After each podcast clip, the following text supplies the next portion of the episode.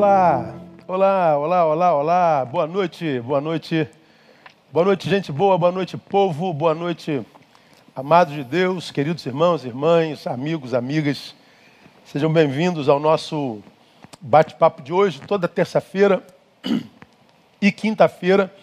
Eu tenho feito uma live com vocês e com aqueles que querem participar, mas sempre do meu Instagram, não é? E geralmente as nossas lives são desenvolvidas às 22 horas. Bom, nessa terça-feira a gente resolveu fazer um pouquinho mais cedo porque a gente pretende, é, se necessário fosse, estender um pouquinho, porque findando a, o Setembro Amarelo, que é o mês no qual no Brasil e no mundo se dá uma ênfase maior à questão do suicídio do mundo, eu resolvi encerrar esse mês ah, nessa live conversando um pouquinho sobre o tema. É um tema que sobre o qual existem muitas dúvidas, inclusive se é um tema a respeito do qual se deve conversar, porque há muita gente que afirma que é um tema que não se deveria conversar, porque acredita que conversar sobre isso incentiva-se é, o suicídio. Bom, eu como não penso assim, eu prefiro dialogar. Eu acho que a informação é o maior de todos os poderes. Então, quem tem informação consegue fazer uma guerra, isso é bíblico. E a Bíblia diz que é a ausência do conhecimento que leva, inclusive, o seu povo para a destruição. Então, qualquer tipo de conhecimento, qualquer tipo, inclusive a respeito desse tema tão polêmico, mas que tão presente nessa, nessa pós-modernidade, nessa quase transmodernidade, claro que esse tema também não fica de fora desse contexto, ou seja, o conhecimento livra da destruição, o conhecimento livra da morte, o conhecimento livra-se, é, livra inclusive o sujeito de ser o algoz de si mesmo. Então nós estamos aqui para a gente trocar uma ideia, para a gente tentar trazer luz para você. Como preguei ah, em junho desse ano, no dia do pastor, eu falei que o pastor é aquele que é, acende o interruptor a gente aponta o caminho. E o que a gente quer nessa, nessa noite é acender o interruptor para quem sabe alguém que entre nós esteja, esteja vivendo essas trevas, chamada tendência para o suicídio, chamada depressão profunda, transtornos de toda a natureza, é esses que têm acometido essa geração pós-moderna. Nós queremos tentar acender o interruptor, tentar te dar luz, tentar te instrumentalizar para quem sabe você possa conseguir vencer esse sentimento que hoje te atormenta, esse sentimento que hoje te habita. É, pensamos nessa live tomado por empatia, por total solidariedade a você que sofre. Claro que daqui a pouco nós teremos centenas de pessoas aqui conosco. Depois do término dessa live, isso vai ficar nas redes. E essa live será vista por outras centenas de pessoas, milhares de pessoas, como sempre acontece ah, com aquilo que está gravado a, a partir de mim. Milhares de pessoas assistem e a gente sabe que essas milhares assistirão, mas nessa noite nós queremos nos solidarizar com você que está vivendo essa dor solitária, com você que está vivendo essa angústia sozinho, você que está carregando esse, esse vazio, essa escuridão no peito, que tem te oprimido e tem tirado de você a alegria de permanecer entre nós, entre os seres viventes. Essa live foi pensando em você. O que nós esperamos é que, a partir é, de agora, ah, e eu sei que você já deve estar buscando muita informação a respeito dessas angústias pós-modernas. Eu sei que você tem buscado ah, muita informação a respeito da depressão, que é o transtorno mais presente naquela população que, que levou, que, que, que foi acometido pela autoextinção. A depressão estava em quase todas as vítimas ah, desse mal.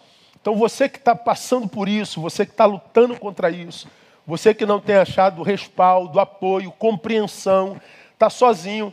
Nós fizemos essa live, eu pensei essa live é, linkado a você, solidário à sua dor.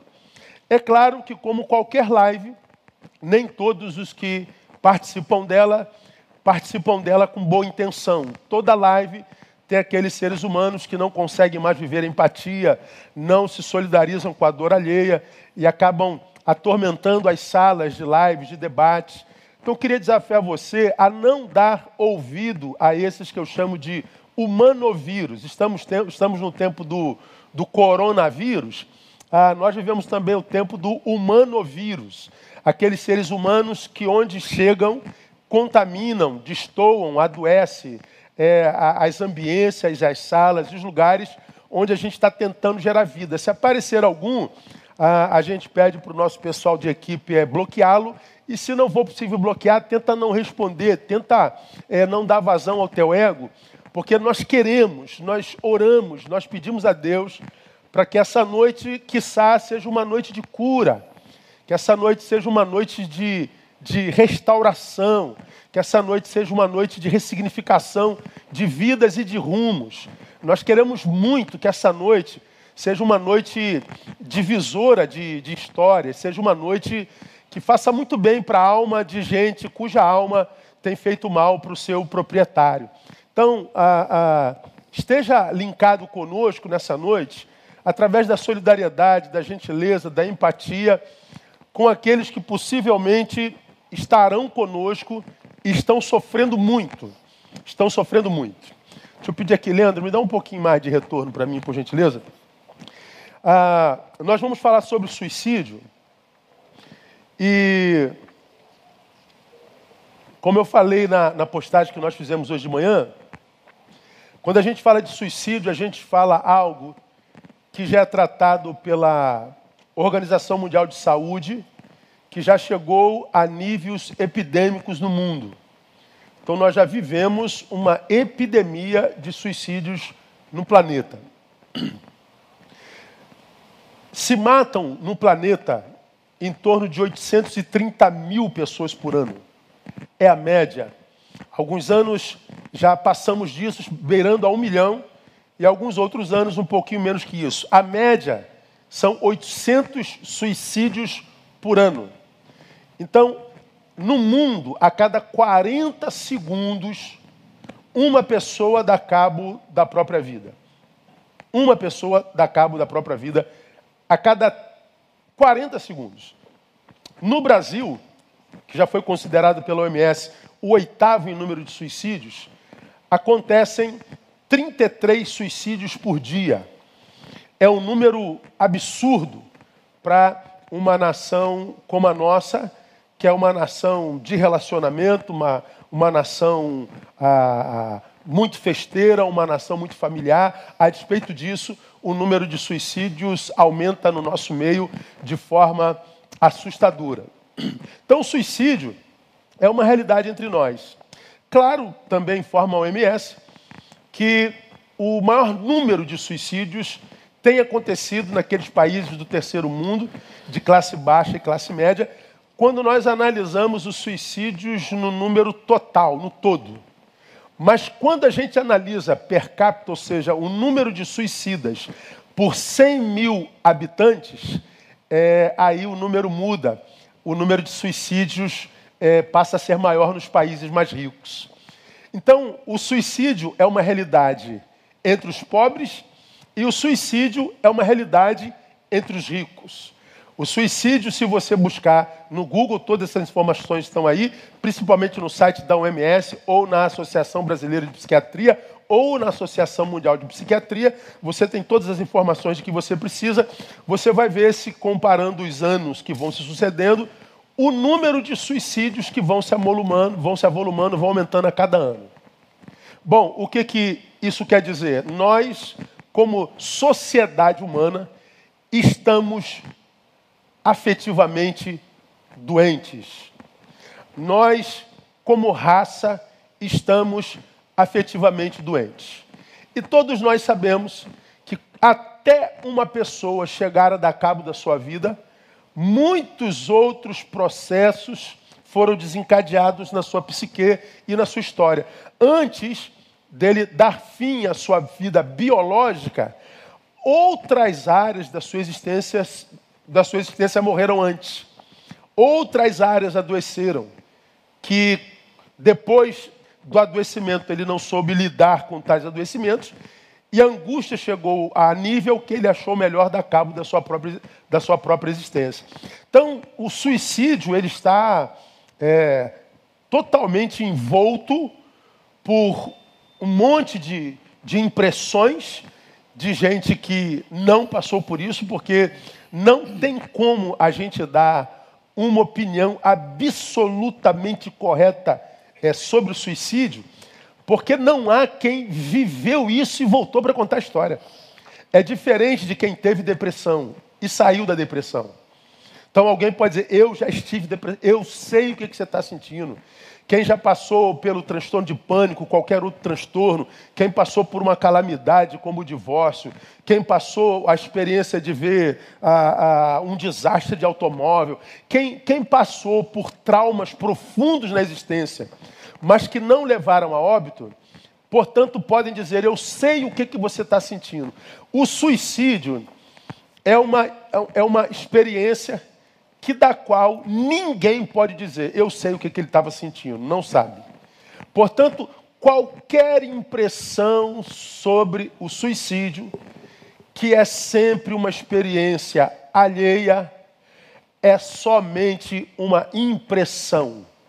Nada do que se diz sobre o suicídio, a meu ver, pode se bater o martelo e dizer é isso ou aquilo. Nada. Todavia, nós vivemos um tempo onde todo mundo imprime a sua opinião e dá a sua impressão, ou seja, ele fala do que acha, como quem está defendendo uma tese de pós-doutorado. Né? Então, nós temos os achólogos de plantão, os doutorados, os doutores em astrologia, que vão dando a sua impressão, muitas vezes aleatoriamente, totalmente desprovido de empatia com aquele que sente dor, com aquele que está sofrendo e vai piorando o seu sofrimento e muitas vezes contribui para que o suicídio seja mais uma prática cometida. Então nós vamos, é, nessa, nessa, nessa noite, tentar é, dialogar a partir da nossa experiência, da, como se diz no tempo presente do nosso lugar de fala, sobre o que a gente, na nossa experiência, pesca e, e, e captamos sobre essa questão chamada suicídio. Ah, a mim vocês conhecem, eu sou o pastor Neil Barreto. Convidei é, meu amigo pastor Isaías, pastor Isaías Marcelo, é, pastor comigo aqui na nossa comunidade, na Igreja Batista Betânia, e convidei o pastor Denilson Lessa, que também é pastor comigo aqui na minha comunidade. Estamos juntos há mais de 20 anos no mesmo ministério, trabalhando com gente, trabalhando com depressivos, trabalhando com angustiados, trabalhando com gente que teve coragem de expor a sua angústia e trabalhando com gente angustiada que teve vergonha de expor a sua angústia, mas é, é facilmente detectado. E a gente vai tentar é, instrumentalizar você para que você, quem sabe, que tem, tem vivido essa angústia, possa sair daqui um pouquinho mais abençoado.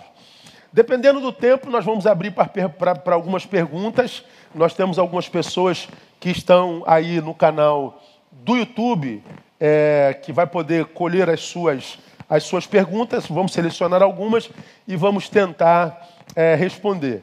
Ah, as perguntas desrespeitosas, claro, você não vai ser nem registrado, ah, você não é bem-vindo aqui, nós não estamos aqui de brincadeira nem para alimentar ego de ninguém. Estamos aqui para tentar salvar vidas. A gente está aqui em nome de Jesus, a gente está aqui pela graça do Espírito Santo e a gente está aqui tentando viver empatia com aqueles que sofrem. Então, se você tem pergunta séria, se você não vem com ideologia, com idiotices, é bem-vindo. Mas se não se vem com isso, não é bem-vindo aqui. Ah, nós não estamos de brincadeira aqui. Então está comigo o pastor Isaías. Pastor Isaías, além de pastor, teólogo, ele é historiador e é também psicanalista.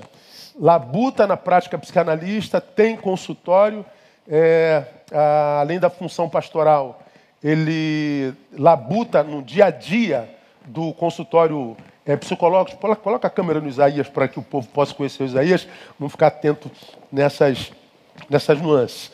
E o Isaías, ah, evidentemente, nesses anos todos de profissão, não só na psicanálise, mas como no pastoreio, vai dar uma palavra sobre, sobre a sua impressão sobre o suicídio. E ele vai, é, entre aspas, tratar o, o, a, a, parte mais, como é que eu diria? É, o tabu em torno do, dos suicídios. Aí, meu brother, seja bem-vindo. Deixa Deus te usar e tenta é, se instrumentalizar para abençoar essa gente que está conosco aí. Ok. Gente boa, é um prazer imenso poder compartilhar com vocês nesta noite desta live. Muito obrigado, Pastor Neil, pelo convite. O tema, obviamente, não é dos mais animadores, mas se faz extremamente necessário falarmos sobre isso.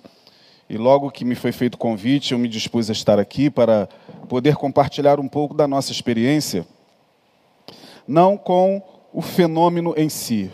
As palavras iniciais do pastor Neil foram muito bem colocadas.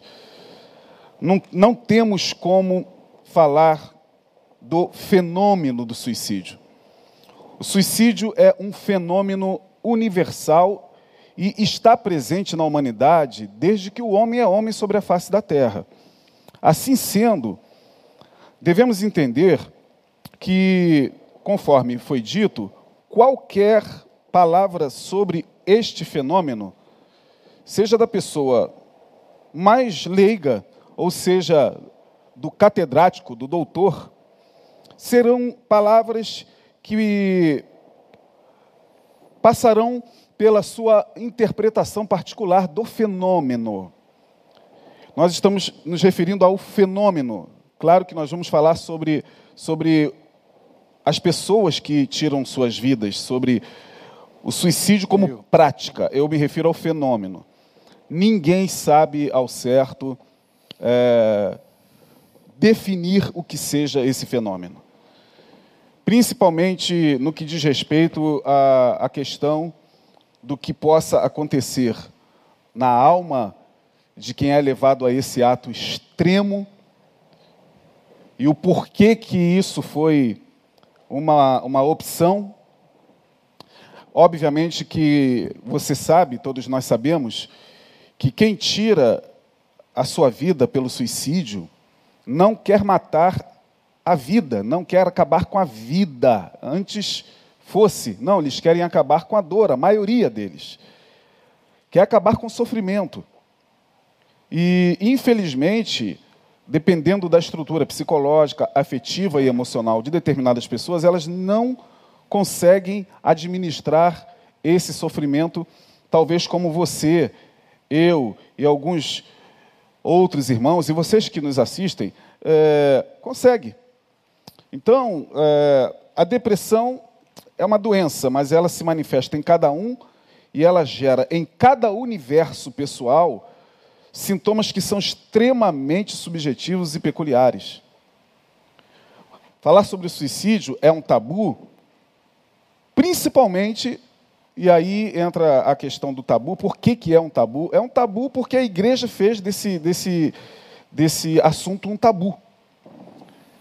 Quem faz do suicídio um tabu, infelizmente, é o meio religioso, que pegou o fenômeno e o colocou numa, numa proporção assim de portas de entrada para a eternidade sem Deus e para o inferno de forma tal que, fora do ambiente religioso, a gente vê o tema sendo tratado com muita naturalidade, apesar de não ser natural que uma pessoa tire a sua vida. Né? Deus é vida. Jesus falou: Eu vim para que vocês tenham vida. Porém, uh, vamos tentar aqui falar sobre a dor humana. Eu conversava com o pastor Denilson, falei, Denilson, eu não sei nem se a gente vai falar sobre o suicídio lá, de tão complexo que é o fenômeno. Talvez a gente fale da dor humana que leva ao suicídio. Essa é a proposta. Portanto, tudo que se fala sobre suicídio, certamente são ilações, são interpretações particulares, que são válidas. São válidas quando bem-vindas, conforme o pastor colocou. Uh, tem uma frase de um filósofo alemão chamado Soren Kierkegaard. Soren Kierkegaard foi um, filósofo muito conhecido uh, do século XIX e ele tratou dessa temática do, do, do suicídio com essa frase aqui que eu queria, queria ler para você. Ele diz assim: Soren Kierkegaard. Quando na existência a pior coisa que a pessoa encontra é a morte, então ela quer viver. Porém, se na existência a pior coisa com a qual a pessoa se depara é a vida, então ela quer morrer. Vou repetir. Quando na, na existência a pior coisa com a qual o indivíduo se depara é a morte, então ele quer viver. Mas para alguns, quando na existência viver é um inferno, porque ele quer e não consegue, quando a pior coisa na existência é a própria vida, então se quer morrer. É uma frase de profunda reflexão de Soren Kierkegaard. E aí, é, é por esse caminho que nós estamos querendo entrar. Me foi feita uma pergunta hoje, uma pessoa entrou no meu Instagram e falou sobre a questão do suicídio à luz da Bíblia. Não, a Bíblia não trata desse tema. A Bíblia não fala do, do tema. A Bíblia não sistematiza esse tema. Nós não vemos Jesus falar claramente sobre esse tema. Nós não vemos os apóstolos sistematizarem um, uma, uma doutrina sobre o suicídio.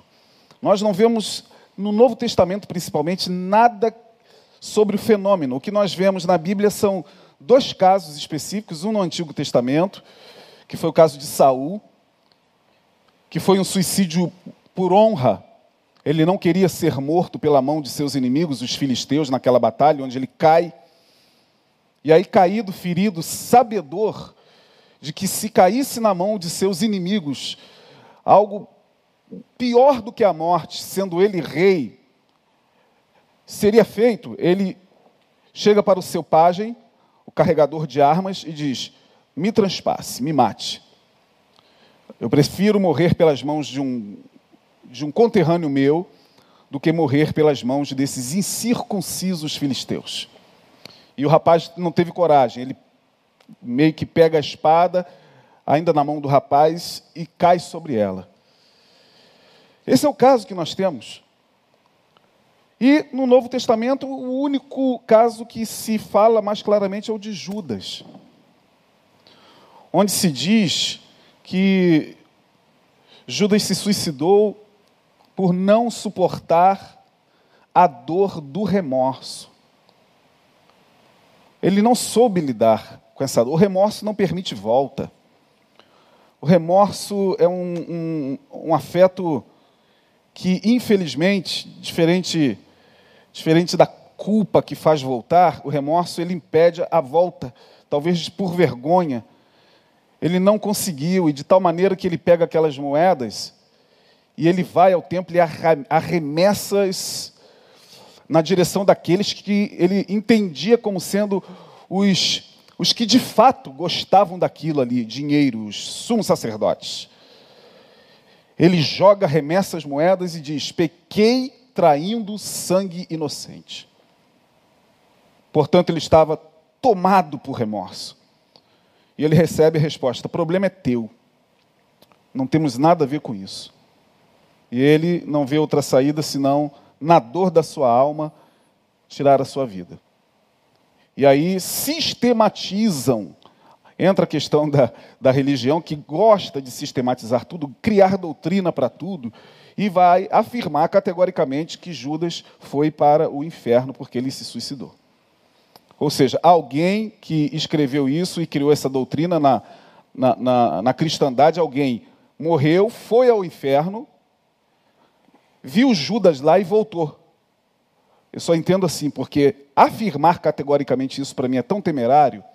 Ah, mas esse rapaz falou no Instagram hoje para mim. Pastor, ah, ah, citou Judas e disse que Judas foi, foi chamado de filho da perdição. E aí a perdição ali para, para muitos de nós é inferno. Eu, particularmente, você pode discordar de mim, você tem todo o direito de discordar, estamos aqui para isso, com todo respeito, como já foi pedido. Né? É, não precisa. Deixa a mãe de lado, as nossas mães não têm nada a ver com isso. é, mas eu, particularmente, não entendo essa fala sobre Judas, de que ele foi um filho da perdição, como perdição eterna. Ele se perdeu aqui nesse mundo. Ele se perdeu aqui nessa vida, lamentavelmente. Ele foi o filho da perdição, Jesus falou isso. Pai, todos os que me destes, nenhum deles se perdeu. Estão aqui comigo. Estão aqui, ó, os onze. A não ser o filho da perdição, ou seja, aquele a quem foi o único. Aí daqui a pouco vai ter gente falando lá, o pastor está defendendo Judas. Não, não estou defendendo ninguém, gente. Eu estou falando que Jesus olhou dentro dos olhos dele e ele foi o único discípulo a quem Jesus chamou pessoalmente de amigo. Lá em João 15 ele chama de amigos coletivamente. Né? Vós sereis meus amigos e tal, mas o único que ele chama de amigo e diz: Amigo, amigo, a que vieste? E eu não creio que Jesus estava sendo debochado. Eu creio que Jesus estava amando profundamente aquele homem, sabedor de que ele já estava perdido aqui nessa vida. O filho da perdição. O filho da perdição que diante da possibilidade de ter ido ou não para o inferno, eu me calo. Eu me calo porque eu não tenho esse direito de afirmar que porque alguém tirou a sua vida, seja pela razão que for, está no inferno. Como, infelizmente, muitos dos nossos irmãos e a, a, a igreja cristã, de um modo geral, convencionou fazer. Então, é um tabu por isso, é um tabu porque gera culpa naqueles que perderam familiares com, pelo suicídio, pais que não se perdoam, e não se perdoam, muitas vezes não é porque aquele filho, aquela filha, aquele familiar se foi pelo suicídio, não se perdoa justamente porque o peso do dogma religioso fica martelando na cabeça daquela mãe, fica martelando na cabeça daquele pai, porque ele acredita que porque o seu ente querido, seu amado filho, seu parente querido, o seu colega querido, porque tirou a sua vida, sua filha, porque tirou a sua vida, perdeu a salvação.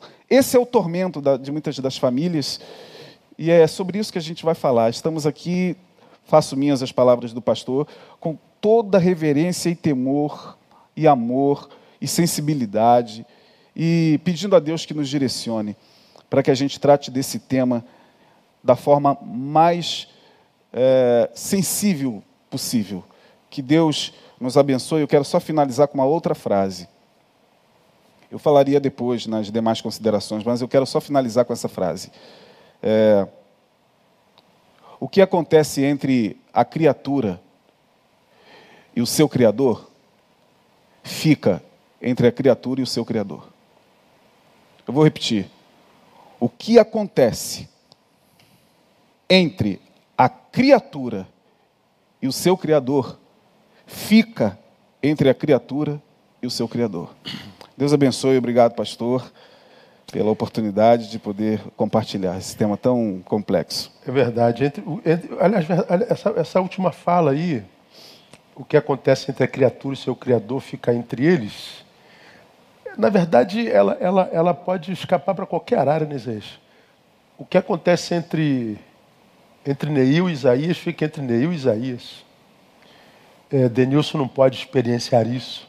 A, a, prática é, ela é. O que acontece entre, entre Neil e Andréia, só Neil e Andréia, entre Neil e o diabo, só Neil e o diabo.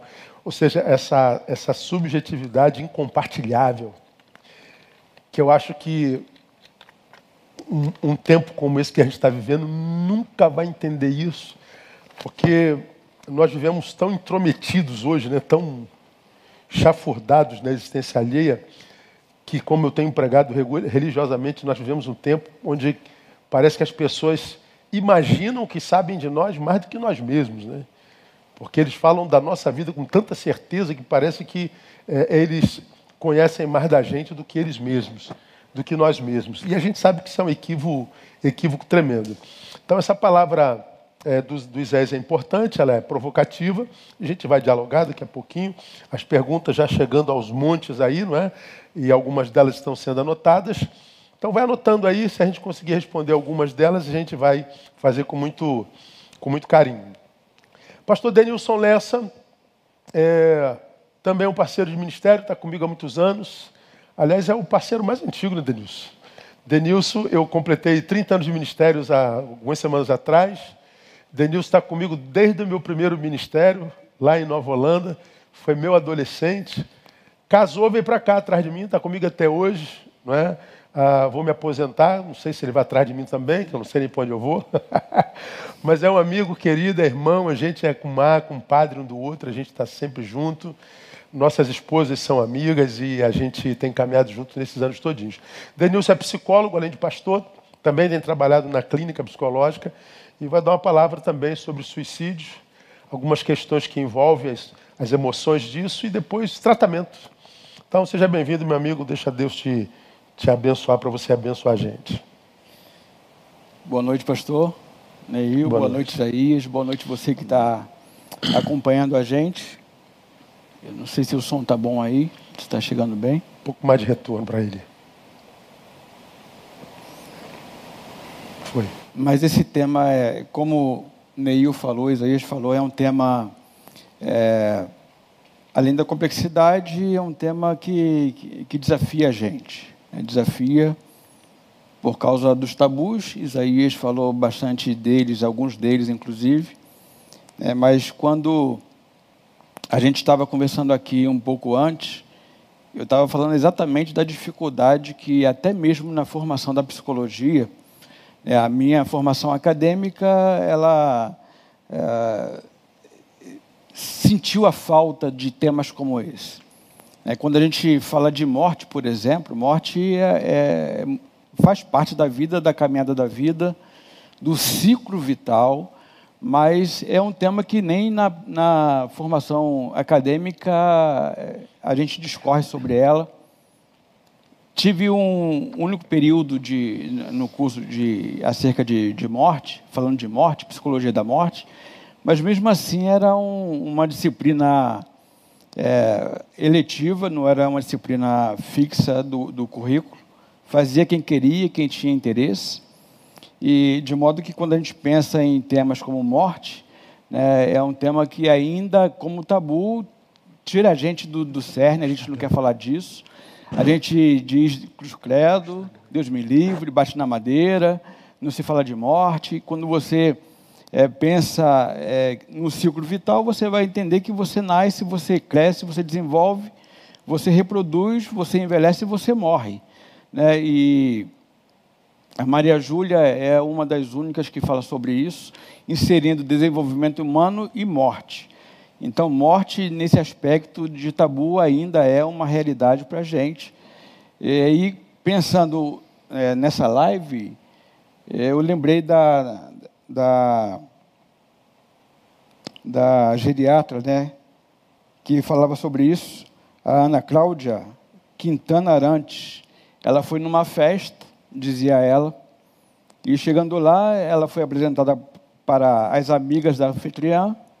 Aí souberam que ela era médica, né, e todo mundo curioso é, que, que, a rodeava, querendo saber o que, que ela fazia, qual era a especialidade dela. E ela ficou muito tentada a dizer o que fazia e, ao mesmo tempo, tentada a falar é, de forma técnica. Ela era geriatra, a especialidade dela era geriatra, mas ela pega e fala o seguinte: eu cuido de pessoas que morrem. Né, aquilo foi um, um estalo para aquelas pessoas é, que estavam curiosas e conhecendo uma médica, mas cuida de pessoa que morre, que negócio é esse? Então ela começou a falar um pouquinho sobre os cuidados paliativos que tinha é, com as pessoas que estavam no momento quase de morrer.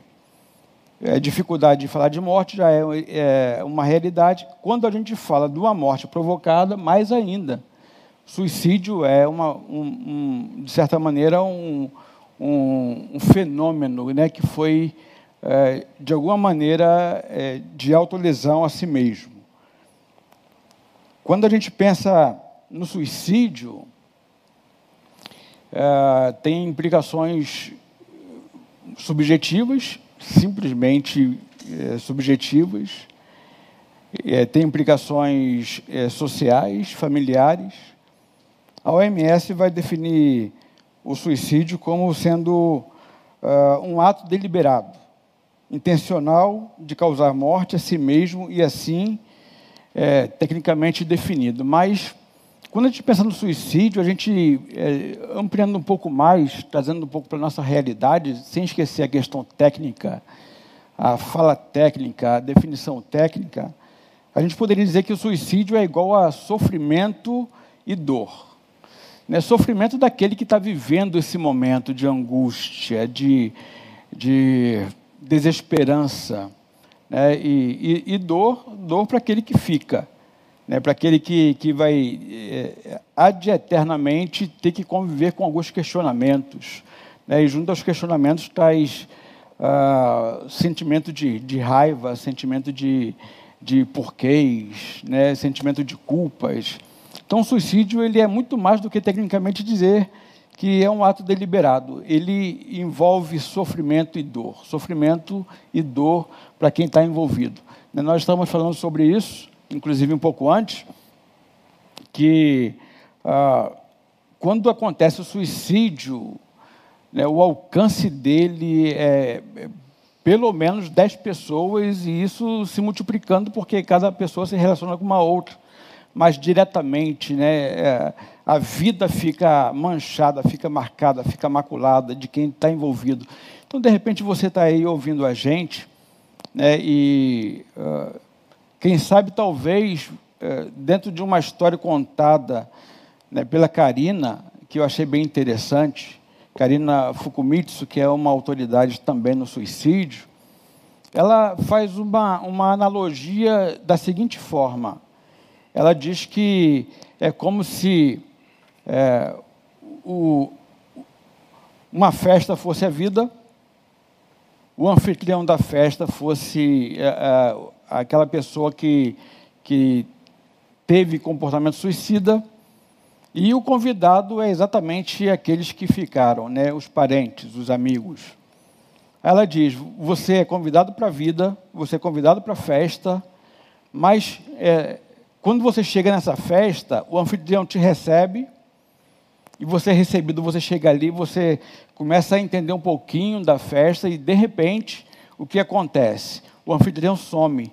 Né? Então, o, o que, que esse convidado é, diz, como que ele vive, né? como que ele age? Ele é convidado, mas ele tem que se tornar o anfitrião, ou seja, ele tem que se tornar a peça principal da história daqui por diante é, dores dilacerantes fica nesse convidado, porque o anfitrião, aquele que cometeu suicídio, foi embora e às vezes, muitas vezes, na maioria das vezes, sem dizer tchau. Uma outra coisa interessante do suicídio, da complexidade que é, é que quando a gente pensa no suicídio, ah, o, o Botega, um dos eh, especialistas também em suicídio, ele diz o seguinte: mesmo que aquele que cometeu suicídio escrevesse uma carta explicando tudo o possível motivo pelo qual é, esse ato foi cometido, mesmo que isso tivesse sido feito, essa carta não seria suficiente para descrever, para definir o que de fato é, levou ao suicídio esse indivíduo que, que cometeu tal ato. De modo que a complexidade está dentro disso, a gente está vivendo isso, você está aí é, de repente nos acompanhando, você é, é, vítima de um ato como esse, e a gente quer dizer para você que você tem como viver, você pode continuar vivendo, é possível você encontrar um novo caminho, né? você pode é, se tornar não somente vítima, mas também senhor da tua história, e é uma oportunidade que eles têm para falar isso para você.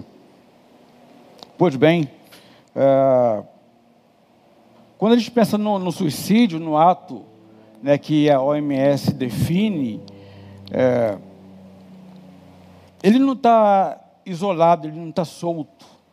Né? O suicídio não é um ato pura e simplesmente. O suicídio está dentro de um processo natural que acontece, que a gente pode chamar como processo suicida. Esse processo engloba tudo que se move no que diz respeito a, ao suicídio. E tudo que diz respeito ao suicídio a gente chama de comportamento suicida.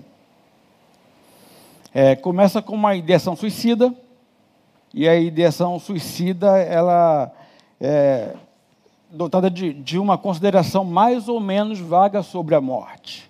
E quando a gente pensa na ideação suicida, a gente, é, pensando na gente mesmo, na nossa vida, nos nossos relacionamentos, é, nas dores da vida, nos desafios da vida, né, naquilo que a vida vai oferecendo para a gente na caminhada. Uh, muitas vezes, dores das quais a gente pensa que não é, teremos condições de, de, superar, de suportar, né, de, de se refazer. Né? A, a ideação suicida, portanto, é muito peculiar a cada um de nós. Não há nenhum ser humano, não há nenhum sujeito que em algum momento, por alguma circunstância, não tenha pensado né, não dar cabo da própria vida, mas pensado que talvez a morte fosse é, um, uma forma de resolução de problemas. O ato suicida, diferente do, do, da ideação, é um ato quando essa pessoa que tem esse comportamento suicida, ele está é, em profunda angústia e dor na alma. Mas ideação suicida, quando a gente está com dificuldades, a gente pensa, poxa, se houvesse, né, se eu fechasse os olhos e não abrisse mais os meus olhos, como seria, né? É, não teria mais esse problema, eu, é, talvez ao acordar, teria é, a solução para isso, né? mas a gente pensa o seguinte, se eu perdesse a minha vida por um pouco de tempo, essa problemática se resolveria mas a gente quer viver porque a gente não é, é necessariamente, diretamente, alguém que, que é, tem, tem a coragem de fazer isso. Né? A ideação suicida, portanto, é aquilo que a gente entende como sendo apenas uma ideia vaga do morrer, ideia vaga é, é de morte. Segundo estágio desse, desse processo todo é o plano suicida. A ideia vaga que se existia na ideação, uma coisa muito leve, né, muito distante, talvez por, por um momento, ela ganha consistência. Né, ela evolui para um plano. Então, agora não é mais só uma ideação distante. A gente começa a, a, a entender que esse indivíduo começa a fazer planos né, de como pode a, acontecer ele começa a pensar qual seria a melhor oportunidade. Ele pensa como é, as ferramentas serão utilizadas, como será feito, onde será feito, né? É, e, e, como vai, é, de alguma maneira, fazer com que esse, esse plano se concretize. E, por último, que é a terceira é, forma do, do processo, é o suicídio ou tentativa de suicídio. O que diferencia o suicídio da tentativa do suicídio é exatamente o resultado do ato suicida. Então, esse é, indivíduo que no primeiro momento foi só é, uma ideação, ele é, depois planeja, depois ele comete o ato. Né? O, o ato ele está num ambiente físico específico. O desfecho ele pode ser o desfecho fatal ou ele pode ter um desfecho não fatal. E aí é o que a gente define como sendo é, o que se suicidou e o que, de alguma maneira, tentou o suicídio. Quando a gente pensa em números como o Neil acabou de, de abordar aqui no início da fala dele, a gente, é, pensando nesses números, pode chegar à conclusão, portanto, que esses números ele, eles são números é, bem abaixo do que de, de fato acontece como realidade. Porque é, alguém que tenta o suicídio, portanto, desfecho não fatal, nem sempre esse, essa tentativa de suicídio é, ele entra no, no, numa contabilidade, ele não entra na estatística como sendo é, tentativa de suicídio, porque a vergonha que toma esse indivíduo muitas vezes não o permite com que ele possa dizer que ele tentou suicídio. Logo, é, essa tentativa será subnotificada, ou seja, ela não entrará numa estatística que nos dará números é, confiáveis. É, então, esse número é bem básico, podendo ser duplicado, triplicado, quadruplicado, dependendo é, de como é, é, é notificado ou subnotificado é, esse processo suicida. Causas do suicídio, quando a gente pensa na, na, nas causas, né, a, o Bertolotti, também um, um especialista, ele vai dizer o seguinte: apesar de parecer lógica e natural a ideia de morte como cessação da vida e dos decorrentes conflitos atormentadores, o suicídio pode representar uma opção para alcançar outra vida. Portanto, os motivos para tal ato não estariam na morte, mas na vida. A ideia de quem é, planeja um suicídio e de quem é, cumpre esse planejamento com, com é, digamos, é, cumpre com, com exatidão naquilo que ele, que ele queria, é, ele consegue êxito nisso, nisso que ele estava tentando, ele está tentando ter uma nova vida. Ele quer acabar com aquilo que hoje ele não consegue mais lidar. Isaías falou sobre depressão. É um, dos transtornos mentais, mas existem questões que, que vão para além da, da, da, depressão, de transtorno mental, que está envolvido no, no, nesse, nesse processo todo de suicídio. Né? Então, essa pessoa, na verdade, ela não quer terminar com a vida. Ela está querendo é, acabar com o sofrimento desta vida, portanto, essa vida já perdeu um pouco de sentido. Ele quer começar uma nova etapa, uma nova vida, e ele pensa em fazendo isso, ele vai começar é, um, um novo processo, uma nova oportunidade de viver. Agora, quando a gente pensa também em suicídio, né, quando eu falei da, da, carta escrita, que mesmo que aquele que cometeu pudesse dizer que eu fiz, eu cometi esse ato por causa disso, daquilo, daquilo outro, essa carta não seria suficiente para determinar, para definir né, o que de fato levou a este ato, porque né, não existe uma causa única. Quando a gente pensa na causa do suicídio, a gente tem que pensar numa multicausalidade. Né? E, e por quê? Porque existem alguns fatores de riscos. E quais são eles? Existem fatores é, que são identificados como predisponentes, então são, são fatores que é, cria um terreno né, propício no qual vai se instalar o processo suicida. Esses fatores podem ser é, história familiar, transtornos mentais, história de abuso sexual, abuso físico, abuso moral, é, determinadas constituições genéticas, traços de personalidade, tudo isso são também chamados de distais. Por quê? Quando eu falo de, de uma multicausalidade, a gente está falando daquilo que, que é bem distante do ato, aquilo que, que é como um contexto maior, né, onde a vida vai, vai se dando, a vida vai acontecendo, e essas experiências vão é, se acumulando, e essas é, acumulações de experiências negativas, pesadas, de desesperança, vão trazendo é, para este indivíduo exatamente um terreno propício para, para que isso possa se desencadear. E existem também outros fatores que são fatores de risco que a gente chama de, de fatores proximais. E geral, geralmente esses fatores proximais é exatamente aquilo que a gente entende como sendo determinante para que o, o ato suicida se concretize. E quais seriam eles? Né? Os precipitantes, proximais.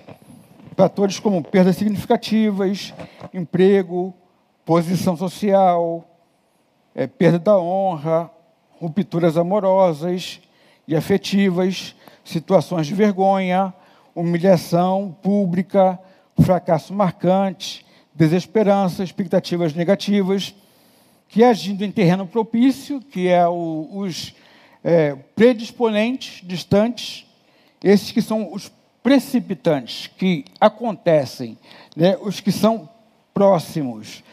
é, é, provocam a sequência final de comportamentos que levam ao suicídio. São também chamados de proximais, pela proximidade temporal com o ato suicida, e são os que mais comumente são percebidos como as causas do suicídio. Aí eu posso, finalizando aqui essa primeira parte, Neil, é, chamar atenção para algumas coisas mais. É, tentativa prévia do suicídio, transtorno psiquiátrico, é, doenças físicas terminais, dolorosas, né, estado civil, influencia muito pela solidão que, que esse estado civil pode proporcionar, isolamento social, né, luto ou abusivo ou abuso sexual na infância, é, alta recente de internação psiquiátrica, fatores ambientais também, é, conflitos familiares que são estressores, mudança de situação empregatícia ou financeira e rejeição por parte de pessoa significativa, vergonha e temor de ser considerado culpado. Então, tudo isso junto, ou seja, as experiências da vida como um todo e também aquilo que acontece como sendo agora já, são fatores importantíssimos e preponderantes para que é, é, esse processo de suicídio acabe acontecendo efetivamente. Legal, né? Então são muitas informações que é, nos ajudam a, a, conhecer um pouquinho a causa. Agora, eu queria chamar sua atenção para uma coisa e te alertar sobre uma realidade. Eu tenho, nesses 54 anos de vida e 30 de ministério, lidando com gente todo dia,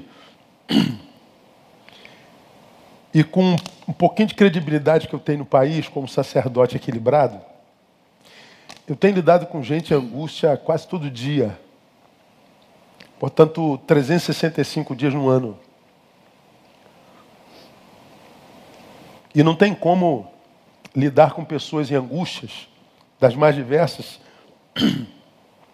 não ser contaminado por tal angústia, ser tocado por ela e não ser afetados por elas. Somando isso às nossas próprias angústias, ou seja, as angústias da nossa própria vida, da nossa própria existência, a gente acaba como, como profissional de humanas, vivendo angústias quase que de forma dobrada. E aí a gente percebe, estudando a saúde dos que tratam, se você passear pelo site da Associação Brasileira de Psiquiatria, você vai ver a preocupação que a própria associação tem com a vida dos próprios psiquiatras e como os conselhos de psicologia e similares se preocupam com a saúde dos seus associados. Porque lidar com gente hoje é absolutamente adoecedor. E uma coisa que eu tenho, eu tenho percebido, e desde sempre, quando a gente está mergulhado em angústias, aquelas que das quais a gente vai perdendo o controle, a gente percebe que saber o que fazer para sair da angústia nem sempre é o suficiente para se sair das angústias. Aí eu sei o porquê que eu estou nessa angústia e eu sei o que, o que eu devo fazer tecnicamente para sair dessa angústia. E o que, que eu tenho percebido? Que saber isso também não é suficiente.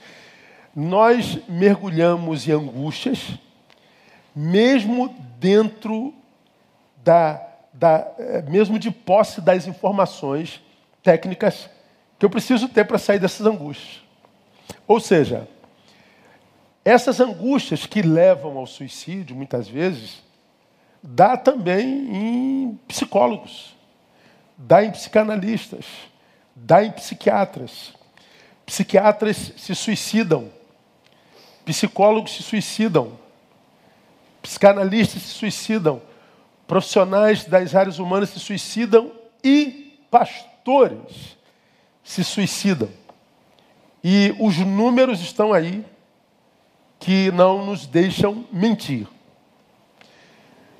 Se saber sobre suicídio saber quais são os procedimentos necessários para se vencer a angústia nem sempre nos livra da angústia, o que, a gente faz, meu?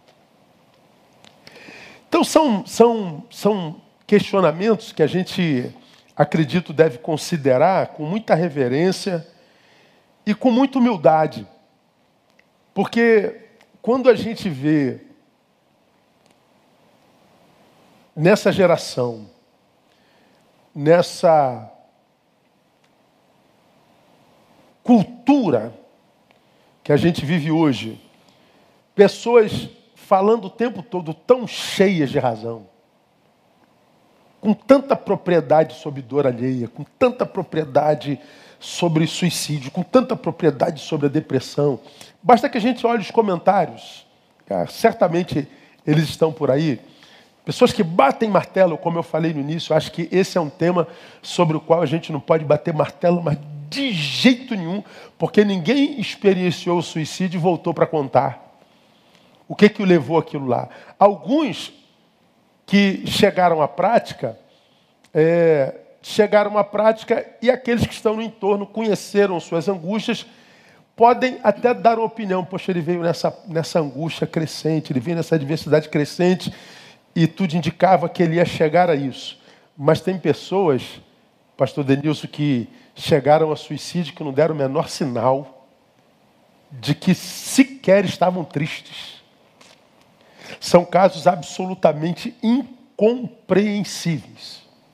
Eu poderia citar um monte de casos com os quais eu lidei, é, trabalhei, gente que, que com, com as quais eu trabalhei pessoalmente, regularmente, chegaram ao suicídio, gente com a qual eu trabalhei e não chegou ao suicídio, Gente que chegou ao suicídio parecia estar vivendo uma angústia muito menor do que aquele que superou a, a, a angústia.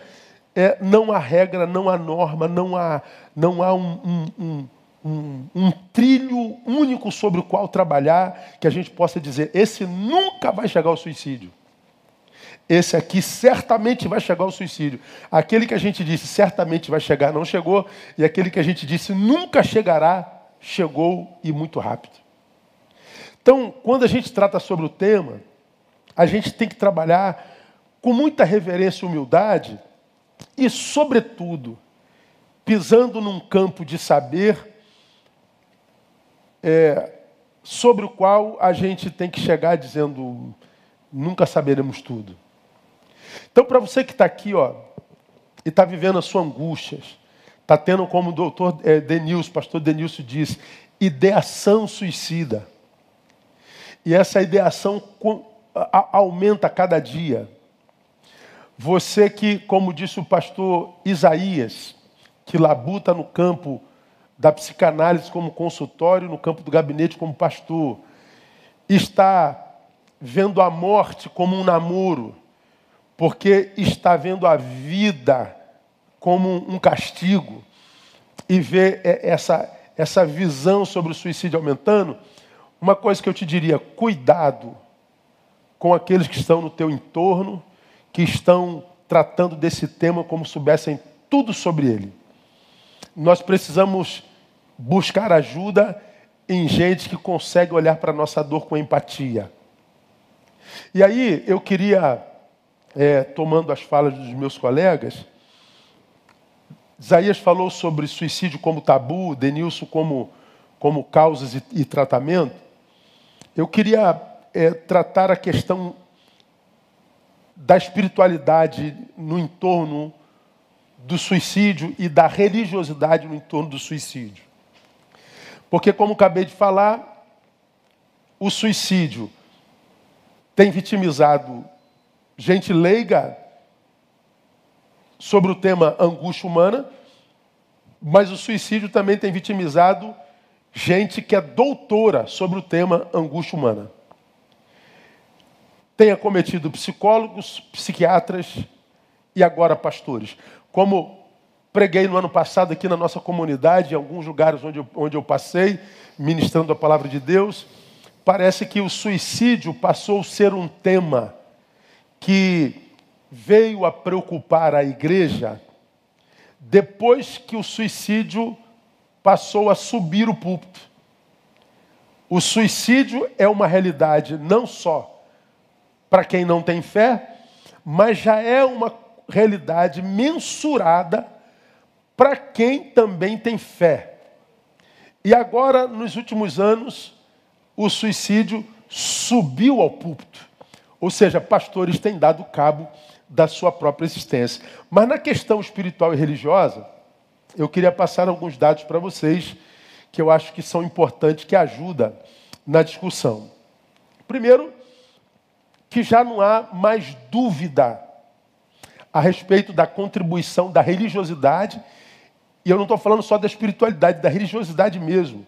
Não há mais dúvida a respeito da, da, da contribuição da, da, da espiritualidade e da religiosidade, contribuição positiva quando o assunto é a saúde dos seus praticantes, ou seja, da pessoa que pratica a espiritualidade, da pessoa que de alguma forma tem uma prática religiosa. Há um instituto chamado Dante Pazanese, que nessa última década fez uma pesquisa em 250 artigos no mundo todo a respeito do tema saúde e espiritualidade. Então, o Instituto Dante Pazanese pegou no planeta, nas academias, os 250 mais relevantes, respeitados estudos que trataram de, do tema saúde e espiritualidade. E a conclusão dessas 250 teses do mundo inteiro foi que está comprovado que a prática religiosa não é só evangélica. Pessoas que resolvem desenvolver a sua espiritualidade, a sua religiosidade, passam a praticar regularmente a sua religiosidade, essas pessoas têm o risco de chegar ao suicídio reduzido em 30%. Então, nas pesquisas, os que praticam religiosidade de alguma forma tem o risco de morte reduzido em 30%. Isso está disponível para qualquer um que queira pesquisar. Então, está provado, segundo o estatuto, que, aspas, abro aspas, ter religião promove bem-estar psicológico, menos pensamentos suicidas, menos consumo de álcool e drogas e um maior incentivo a hábitos saudáveis, saudáveis. Fecha aspas. Isso está disponível para quem quiser. Esse estudo também mostrou, interessante isso, que a religião contribui para reduzir o valor da carga viral em pacientes de HIV. Olha que coisa interessante, pastor Denilson. A carga viral essa que se multiplica se não houver tratamento medicamentado, ela é reduzida em 30% nos pacientes de HIV e mais, reduz morte por AVC e problemas cardíacos. Então, os dados que mensuram as mortes por AVC e, e, e, e problemas cardíacos é reduzido em 30% nas pessoas que praticam religião e desenvolve a sua espiritualidade. Então está lá disponível para quem quiser pesquisar. Um segundo dado científico que eu acho importante saber. Na revista Debates em Psiquiatria, ano 5, número 6, de novembro e dezembro de 2015, então na revista que é publicada pela, pela, pela Associação Brasileira de Psiquiatria, a Juliane Piasseschi Gonçalves, psiquiatra, que é coordenadora do PROCER, Programa de Saúde, Espiritualidade e Religiosidade do Instituto de Psiquiatria, afirma, abre aspas, diversos estudos têm sido publicados sobre a influência das crenças e práticas espirituais e religiosas na saúde mental. Diante de tais evidências, foram propostas estratégias com o objetivo de estimular a dimensão espiritual de pacientes focando-se principalmente no enfrentamento de diferentes doenças. Então, a, a, a psiquiatra diretora do Prozé diz que, como está comprovado cientificamente o valor da espiritualidade na saúde dos seus pacientes, é, a Associação Brasileira estimula que os psiquiatras possam também estimular a prática espiritual na vida de seus pacientes. Olha que coisa interessante. Nós não estamos falando de religiosos estimulando a prática religiosa aos seus pacientes. Estamos falando da Associação Brasileira de Psiquiatria. Eu achei isso extraordinário. Outro dado: estudo realizado no Brasil mostrou que 85% dos pacientes psiquiátricos gostariam que a sua religiosidade fosse tratada em consultório médico pelos seus psiquiatras. De cada dez pacientes, quase nove disseram: Eu gostaria de poder tratar da minha religiosidade no meu consultório psiquiátrico ou psicológico. Mas, lamentavelmente, grande parte dos psiquiatras não tratam do assunto religião nos seus gabinetes psiquiátricos. Só 8% dos pacientes pesquisados disseram que têm liberdade para tratar com os seus tratadores do tema religião. Lamentavelmente. Ou seja, ainda há um preconceito muito grande por parte dos profissionais da medicina de tratarem do tema. Aí, eu, eu creio que, é, em função dessas realidades demonstradas acima, que 90% das universidades americanas, talvez já tenhamos chegado quase à marca dos 100%, incluíram no seu currículo o módulo religiosidade e saúde. Então está claro, irmão, está comprovado que desenvolver a nossa questão espiritual é, traz saúde para o corpo também. Agora, a pergunta que eu discutiria nessa nossa tratativa aqui é: se os dados científicos comprovam que a gente poderia melhorar a saúde da população, estimulando a prática religiosa, por que, que tantos religiosos, incluindo sacerdotes, têm se rendido, rendido à prática do suicídio? Você que está aqui nos ouvindo é religioso. Provavelmente a maioria de vocês seja cristã, seja evangélica. Se está comprovado que a prática religiosa, que o desenvolvimento da espiritualidade ajuda a vencer a questão suicídio, por que, que há tantos suicídios entre nós, inclusive entre nós sacerdotes? Mas eu estendo a minha pergunta. Se está comprovado que a espiritualidade, que a prática religiosa, ajuda na saúde psíquica do ser humano, por que há tanta resistência em relação a considerar a dimensão espiritual no tratamento das comunidades terapêuticas? Por que, que tantos tratadores, médicos, psicólogos, psiquiatras, psicanalistas têm tanto preconceito em considerar a questão religiosa e a questão espiritual na nossa, nas nossas eh, terapias, nos nossos consultórios, nos nossos cursos, na formação dos próprios é, profissionais de área humana. Então, na conversa aqui com o pastor Denilson, é, eu não sabia disso, sinceramente, eu não sou psicólogo, passei pela psicanálise, mas eu não sou psicólogo. Não há no currículo da psicologia a questão suicídio.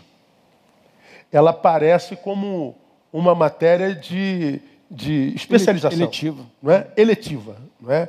O que eu acho no meu caso. É, é um caso é, absolutamente absurdo. Mas isso é um caso para uma nova, uma nova, uma nova live, se fosse o caso. Né? Agora, eu queria aqui é, dar algumas sugestões ah, do porquê que tantos religiosos, porque eu acredito que a maioria de nós somos quase 500 aqui é, nessa live, eu acredito que outros milhares verão essa live depois. Por que que, é, amados amigos e irmãos, acredito eu, a espiritualidade contemporânea, ou seja, a forma como a gente pratica a nossa espiritualidade, não tem ajudado a tantos a vencerem o suicídio. Primeira causa, a prática de uma religiosidade que eu vou chamar de desumanizante. Hoje, a fé cristã, ela tem se tornado tão religiosa, tão, tão performática, como qualquer outra religião que a gente conheça no planeta. E eu não creio que Jesus de Nazaré, quando veio ao mundo, ele veio fundar mais uma religião. Eu falei sobre isso numa outra live há bem pouco tempo atrás, não sei se semana passada ou retrasada, nessas que eu faço terças e quintas no meu Instagram. Eu não acredito que Jesus tenha vindo fundar uma religião outra para competir com as outras grandes religiões do planeta, como o judaísmo, o islamismo e outras outras grandes religiões. Eu não acredito que Jesus veio fundar uma religião competitiva.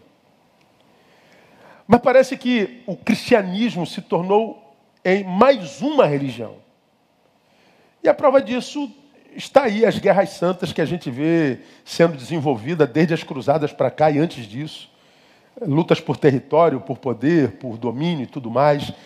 E essas lutas que até hoje acontecem entre nós, nas nossas polarizações, nas nossas intolerâncias religiosas, como que a religião mal praticada tem sido usada para separar relacionamentos saudáveis, relacionamentos que, se construtivos, arrefeceriam a nossa solidão, arrefeceriam o poder da depressão em nós, arrefeceriam as angústias que nos levam ao suicídio. Quantas relações humanas, curadoras e saudáveis, poderiam ser desenvolvidas se a religião não tivesse no nosso meio, se a religião não fosse tão mal praticada. Aí o que, que acontece?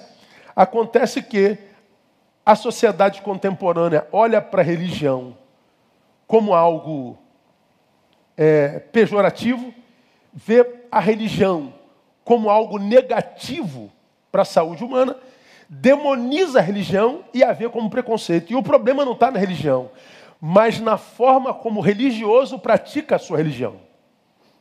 Então o problema não é a religião, é o religioso. E a forma como esse religioso mal pratica a sua religião. E como que a religião é mal praticada? Quando essa religião ela é uma religião desumanizante. Ou seja, ao invés de a religião, no nosso caso o cristianismo, ao invés dessa religião capacitar o ser humano para a vida, ao invés dessa religião capacitar o ser humano para lidar com as suas próprias angústias, a lidar com as adversidades da sua existência, essa religião reduz esse ser humano a um servo, a um quase escravo de si mesma. O ser humano, ao invés de expandir-se na sua capacidade humana, ele é reduzido a um fanático dessa religião ele é reduzido a um instrumento usado por essa própria religião para os seus fins nem sempre positivos. Então, ao invés de expandir a humanidade, a reduz.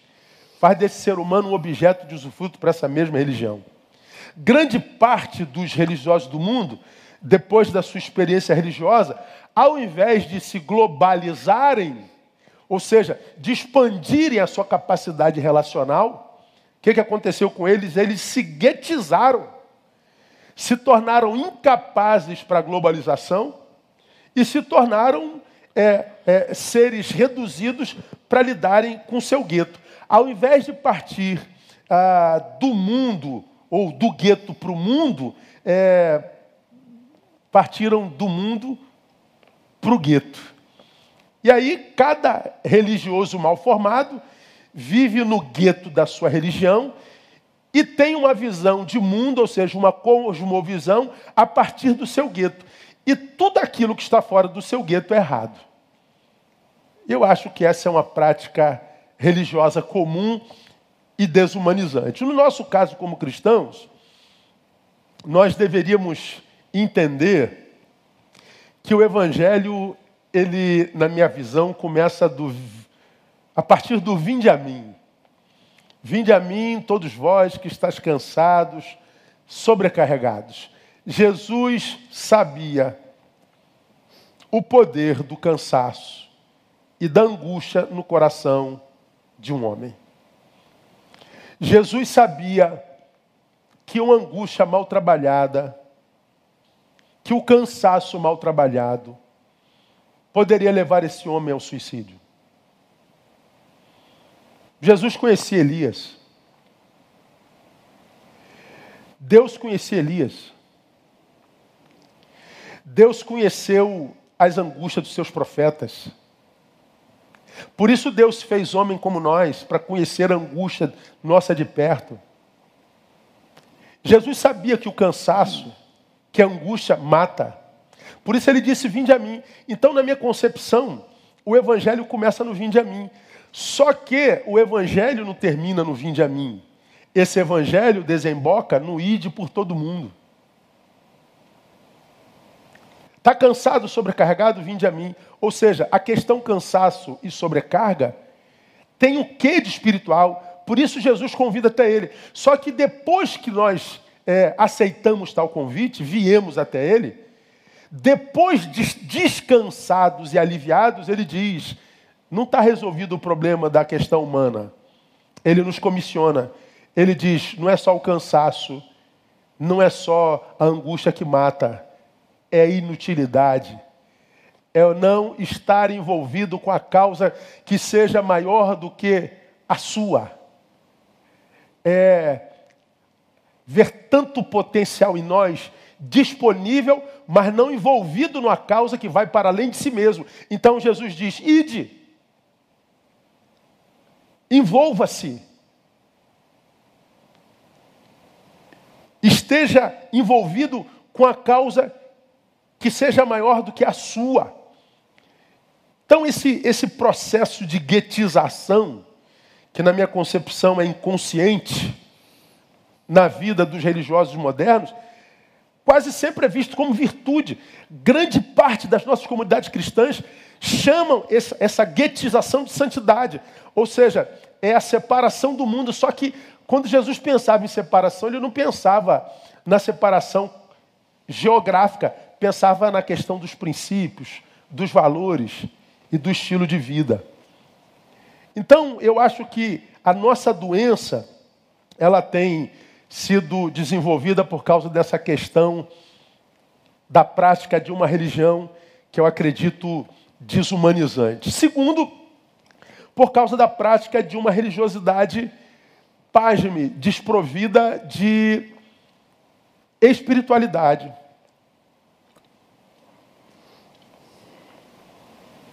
Pastor, uma, uma espiritualidade, uma, uma religiosidade desprovida de espiritualidade. É possível isso, pastor? Espiritualidade desprovida, é, religiosidade desprovida de espiritualidade. Ah, eu não só acho que é possível, como acredito que é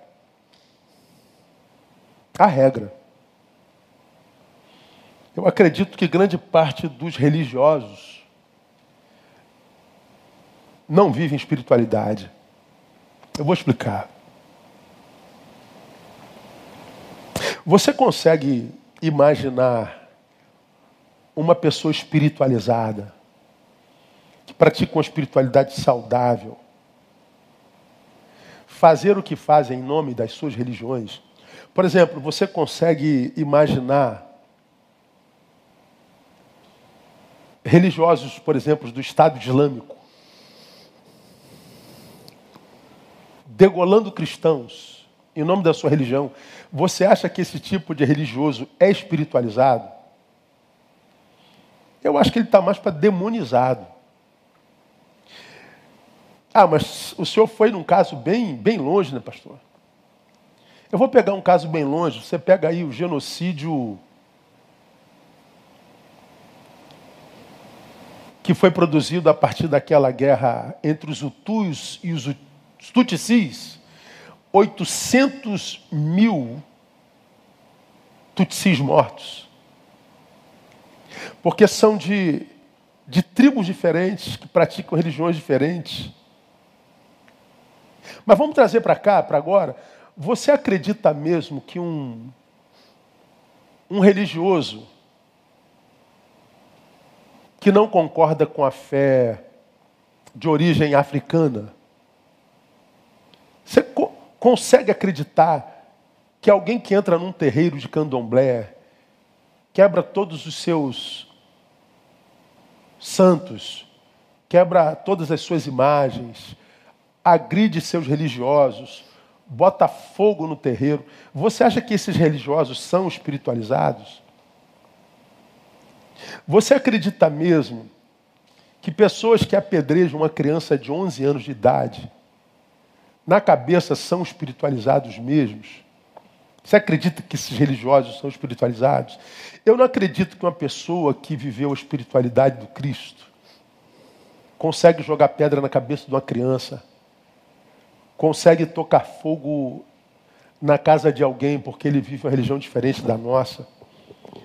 Porque a espiritualidade, amados, é, é a experiência humana do sagrado, do transcendente, do divino. Quando a gente diz que a gente viveu uma experiência espiritual, a gente está dizendo que viveu uma experiência transcendental, ou seja, que nos enlevou, que nos levou para além de nós mesmos. É como se nós saíssemos de nós para analisar, analisarmos a nós mesmos. É o que Jesus chamaria de novo nascimento. O novo nascimento faz com que o novo homem me capacite a analisar o velho homem. O novo homem mostra para o velho homem o quanto ele foi homem da forma errada, o quanto ele foi incapaz de viver comunhão com o seu semelhante, o quanto ele tem poder destruidor e destrutivo, o quanto ele é capaz de julgar sem conhecimento de causa. O, o novo homem revela para o velho homem o seu índice de maldade, o quanto ele pode ser demonizado. De modo que, de posse do que eu fui, sem a experiência espiritual, eu nego esse si mesmo carnal, capaz de fazer mal ao semelhante só porque ele é um igual que pensa diferente de mim. Isso é espiritualidade. Religião não. Religião é a maneira como o ser humano é, organiza e, e vivencia essa experiência de transcendência. E quando ele não viveu essa experiência de transcendência, ele é, é só um ser adestrado, performático, que está a serviço de uma fé desumanizada. É diferente. Espiritualidade é uma, é uma experiência com o universal. É uma experiência humana tão, tão real como, como a corporeidade, como a racionalidade. Eu tenho tanta consciência do meu corpo que ninguém precisa me dizer que isso é verdade. Eu tenho tanta consciência da minha racionalidade que ela me faz falar e pensar. É, quando se vive espiritualidade, a gente tem tanta consciência da nossa espiritualidade que essa espiritualidade nos livra de nós. Que nos faz entender que eu tenho a bondade e a maldade como, eh, digamos, aspas, duas entidades que estão a meu serviço. Eu posso usar a bondade, eu posso usar a maldade. Quando eu vivo a experiência da espiritualidade de fato, eu abro mão por opção da maldade e opto por usar a bondade. A religião nos faz pensar que eu posso usar a maldade em nome do bem, ou fazer o bem através do instrumento da maldade. É por isso que eu vou lá e quebro, que eu maldigo. É por isso que eu tenho dificuldade de ver empatia com alguém que sofre. E dizer, depois que alguém se matou, dizer para a família: seu filho foi para o inferno, seu filho está queimando no lago do fogo. Por quê? Porque esse religioso, ele não viveu espiritualidade, ele não consegue viver empatia com quem sofre. A religiosidade é diferente da espiritualidade. Eu acho que Jesus veio nos é, possibilitar viver espiritualidade. Na minha concepção, o objetivo da espiritualidade é a humanidade. O objetivo da espiritualidade é restaurar essa humanidade que foi deformada lá no Éden, que me fez dizer: foi a mulher que tu me destes, não foi eu. Eu comi por causa dela.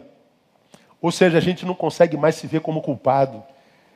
A gente teve esse rompimento sociológico de um com o outro.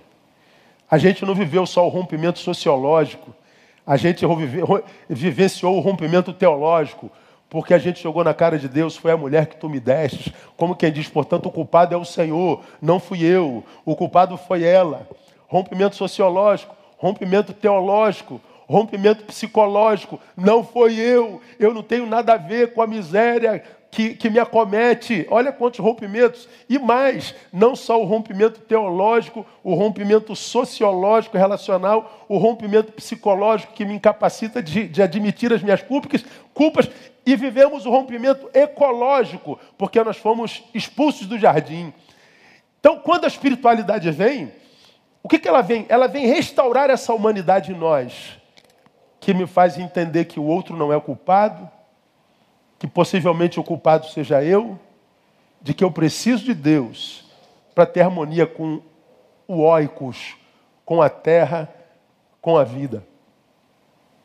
Então, meu irmão, eu, eu, eu acredito que quando a gente trata de, de suicídio, nós estamos tratando de algo que está para além da nossa capacidade de entender, que a gente entende, como diz Paulo em 1 Coríntios capítulo 13, em parte, significa dizer que uma outra parte nós não conhecemos e que a gente tem que ter muito cuidado e reverência quando a gente trata desse assunto e quando a gente está lidando com gente que está mergulhado em sua angústia e cuja angústia o tomou.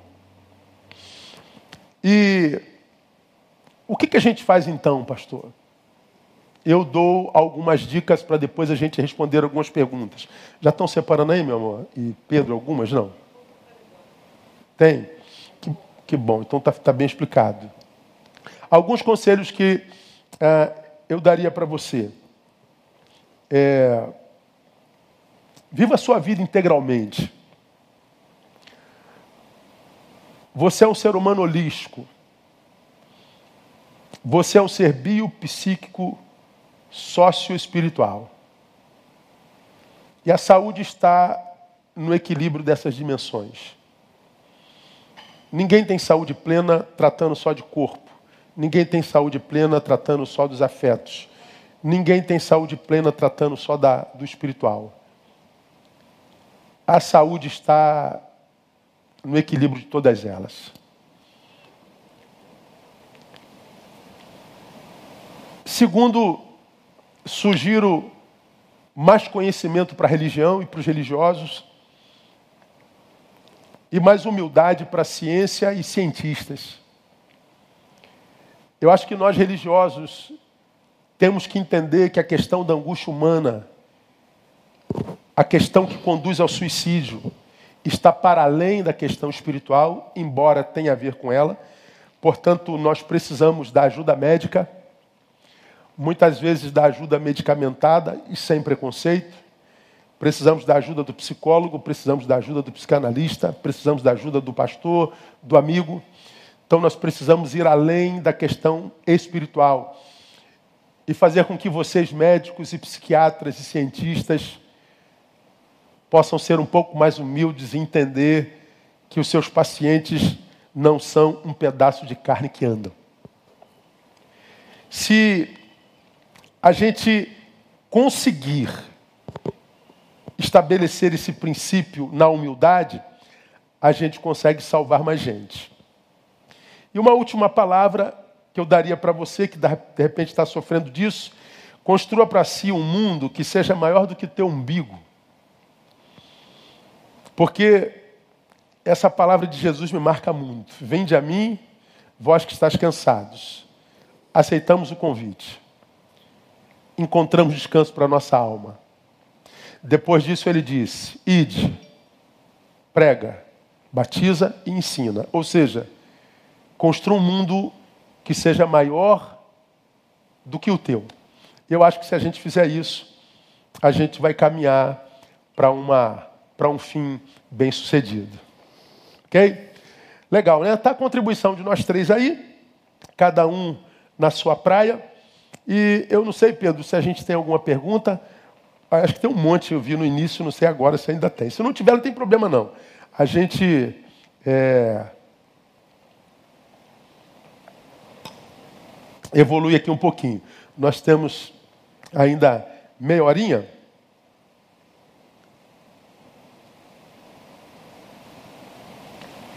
Pastor Isaías, é, dentro da tua perspectiva psicanalística e na tua prática profissional e até pastoral, quais são as causas hoje mais preponderantes que, que levam pessoas ao suicídio?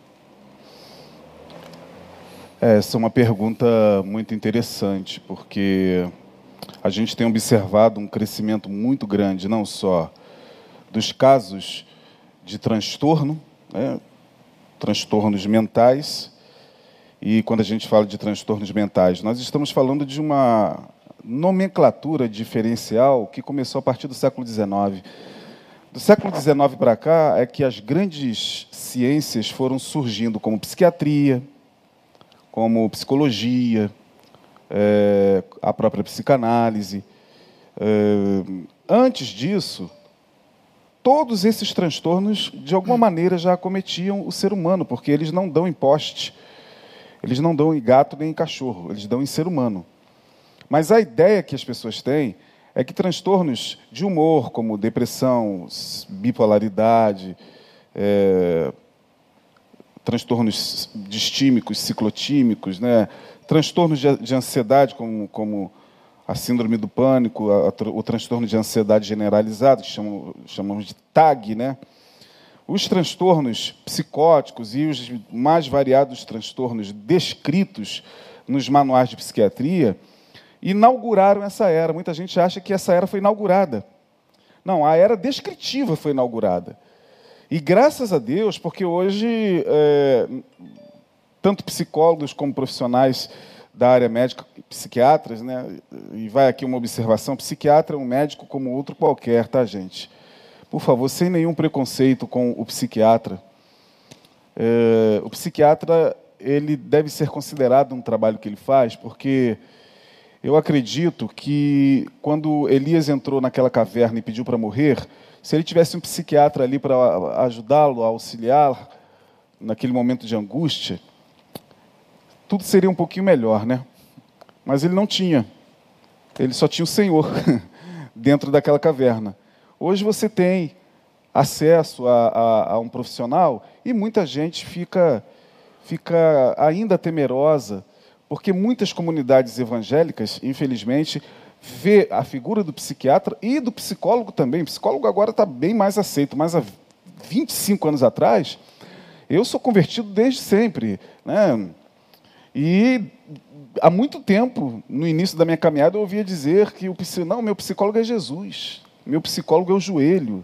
Né? As pessoas falavam isso. Ainda então, falam. ainda falam, né? Por aí você ainda vê esse tipo de situação.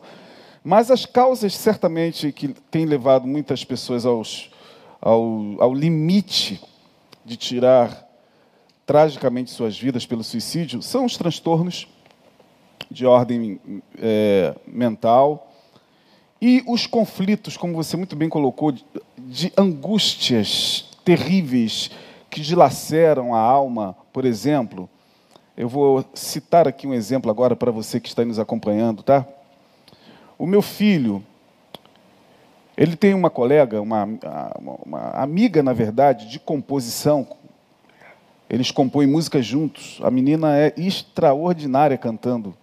E ela frequenta a minha casa de vez em quando.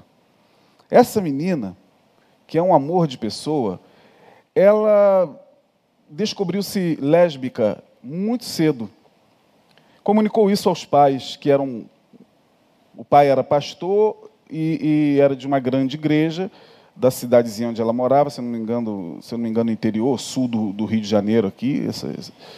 O pai era pastor, a mãe e o pai decidiram abandoná-la. Ele olha para ela muito nova e diz o seguinte: você não vai é, destruir o meu ministério, você não vai envergonhar o meu ministério. Portanto, é, eu te rejeito, você é uma abominação. e pegou e foi embora e deixou a garota. Nova, com 16 anos, 17, porque ela revelou a sua homoafetividade. Ela foi criada por tios e algumas vezes tentou tirar a sua vida, mas ela disse, uma vez conversando lá com a gente, ela falou: a música me salvou. A música me salvou. E hoje ela, graças a Deus, está, está viva, mas você imagina a angústia de uma filha que é rejeitada. E não foi só pelo pai, não. O pai e a mãe concordaram em rejeitá-la. Não, você é uma abominação para o nosso ministério, você é uma vergonha, e largou a garota. Então, esse também tem sido, ao meu ver, e talvez aí nos acompanhando tenha muitos pais de homossexuais, e muitos homossexuais talvez que carregam essa angústia de, infelizmente, não poder, não poder pelo menos ser ouvido. Ninguém está aqui entrando na questão dogmática da, do, da, da homoafetividade. Eu estou deixando bem claro, é que muitas vezes e não são poucas as vezes, pastor, já que você fez essa pergunta, que homossexuais têm tirado a sua vida por encontrarem ambiente hostil, não só dentro da igreja, com esse discurso intolerante de alguns líderes que não conseguem enxergar a pessoa por detrás, por detrás da sua, da sua sexualidade, como principalmente em casa. Pais que chegam, olham nos olhos dos filhos de filhas que se revelam homossexuais e dizem: Eu preferiria mil vezes você morta, você morto, você um bandido, você um aborto, do que você nessa condição. Como é que isso entra no coração de um filho? Como é que ele lida com, com essa culpa? Se, se pela misericórdia de Deus não, não, não tratar isso talvez numa terapia ou com ouvidos misericordiosos. Suicídio. E não são poucos, pastor Denilson, você deve saber disso, de pessoas que estão nessa condição e vêm tirando suas vidas, vêm se suicidando por culpa. É verdade. Eu vou para o inferno, perdi minha salvação. Porque meu pai falou isso, porque o pastor falou isso, eu sou uma aberração, perdi minha salvação, então só me resta fazer uma coisa. Ir para o inferno, então, já que ela para lá, o meu destino. Nesse mundo aqui, ninguém consegue me compreender, entender a minha condição.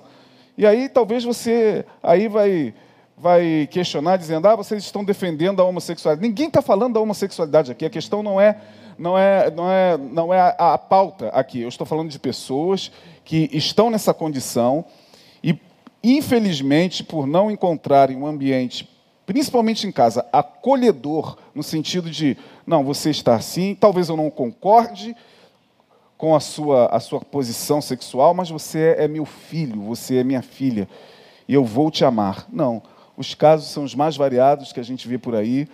É, uma vez, há muito tempo atrás, eu atendi um, um transexual. Foi a, a única experiência que eu tive com um transexual.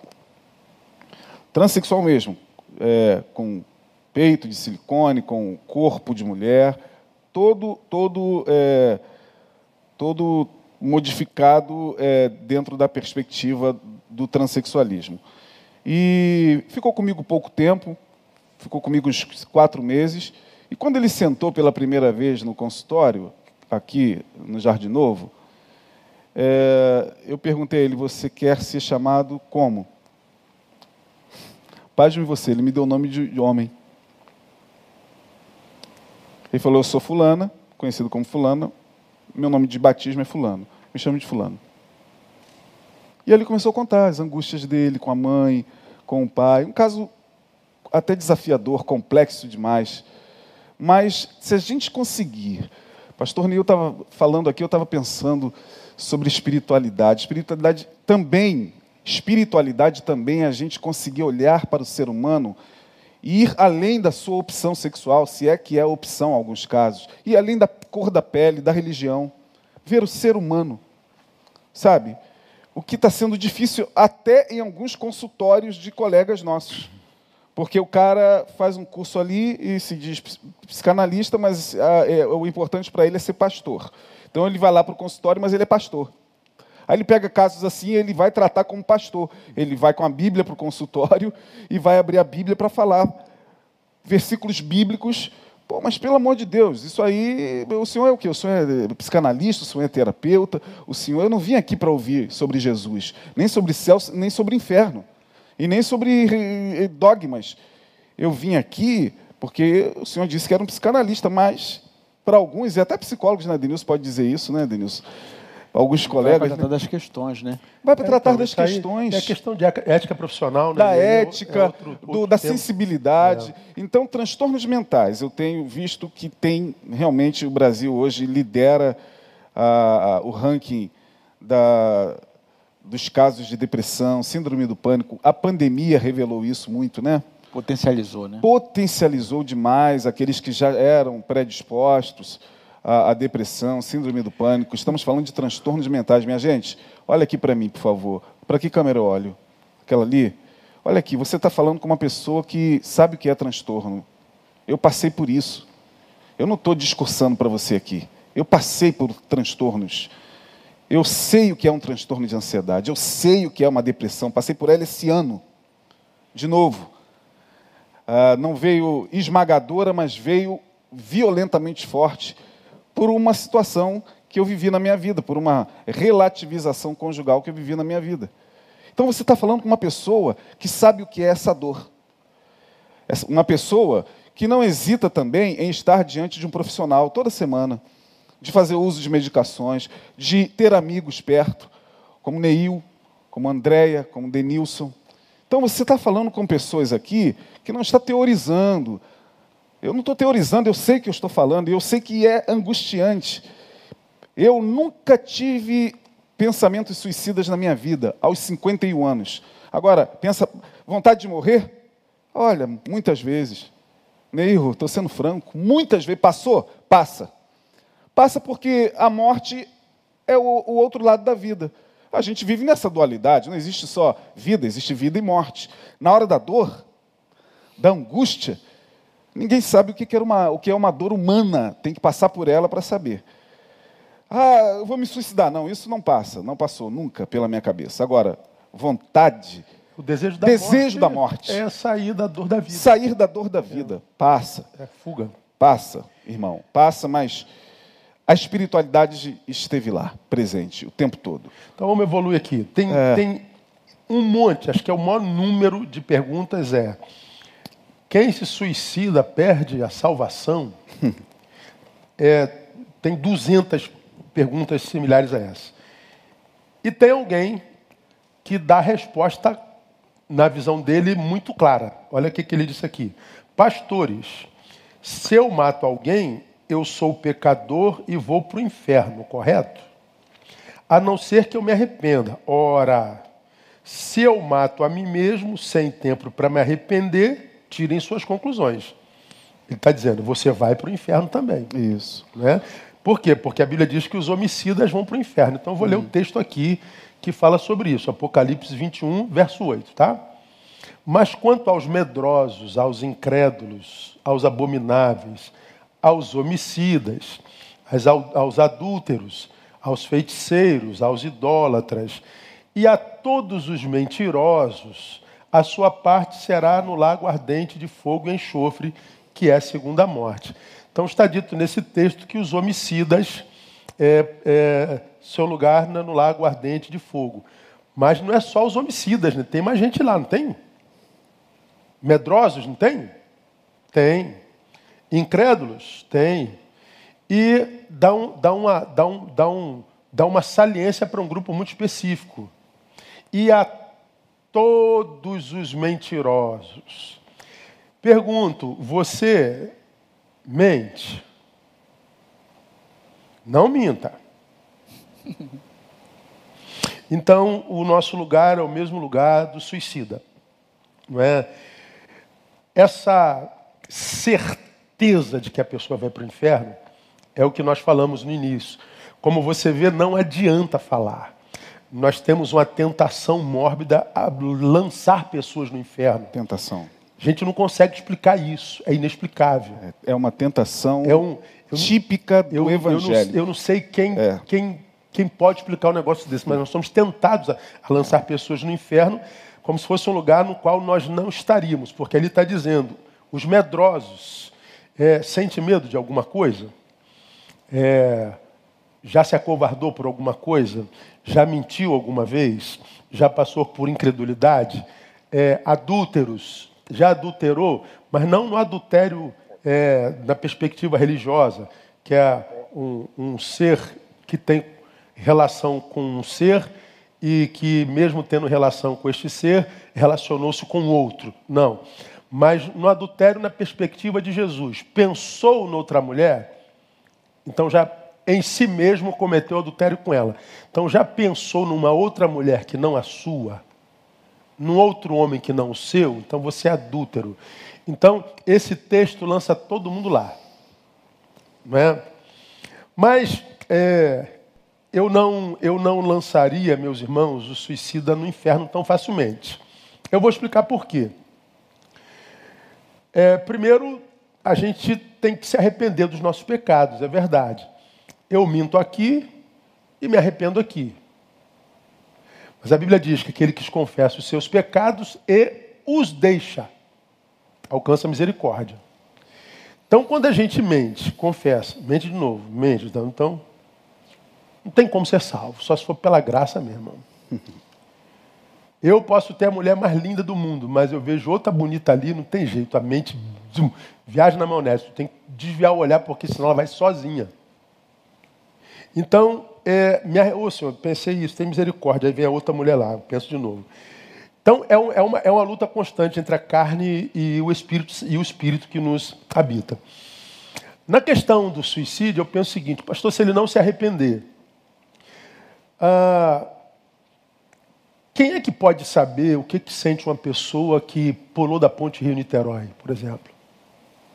Bom, eu estava indo pregar alguns anos atrás, não poucos, em São Gonçalo.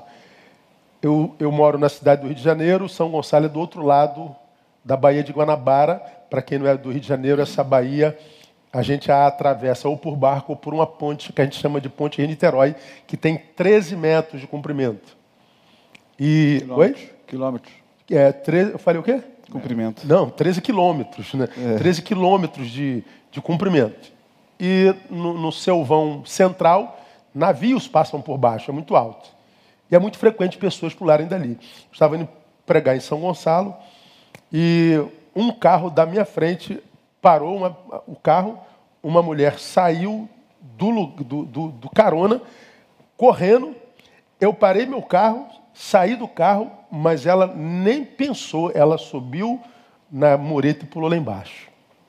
Não deu tempo para nada. Eu tive o desprazer de ver isso. Depois apareceu, era uma médica de 36 anos, saiu em todos os jornais, tal, tal. Eu fico pensando, o que, que se passa na cabeça da mulher no tempo que ela cai?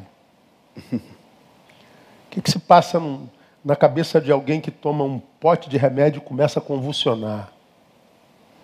Tu vê que mete a arma e uma pessoa que bota a arma na cabeça e atira. Ah, pastor, não dá tempo nem dela se arrepender. Ué, por que não? A Bíblia diz que um dia para Deus é como se fosse mil anos. Mil anos como se fosse um dia. Então vamos passar isso, que um segundo fosse como uma hora. Ou como um milésimo de segundo fosse uma hora. Meu irmão, quanto tempo para Deus uma bala leva até chegar no cérebro? Pode levar um ano o tempo que Deus age é completamente diferente do. E como Deus não está preso no Cronos, ele pode sentir a alma desse ser, mesmo que, que, que, que não dê tempo de se arrepender. Eu fico imaginando, se eu entendo, como já lidei com tantos casos, meu Deus, quantos casos. Uma, uma mãe que tem três filhos diante de si e que choram de fome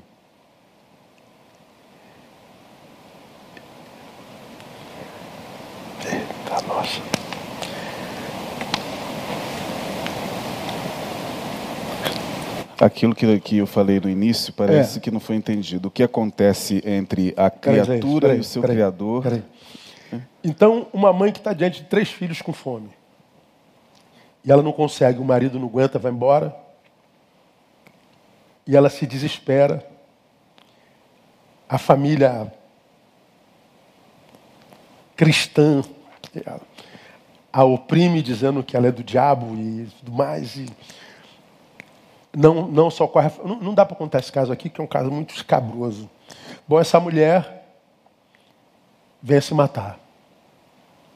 Aí eu fico pensando, meu Deus, o desespero, ela não conseguiu processar o desespero e deu fim à própria vida. Eu fico pensando, meu Deus, eu dentro da minha racionalidade, eu faria isso, faria isso, faria aquilo, faria isso. Mostrei para ela que poderíamos ter feito isso, poderíamos ter, tudo bonitinho, estabelecido, só que eu não estou vivendo a angústia dela. A minha razão está no lugar. Eu não sei como que está a razão dela em função da angústia que ela está.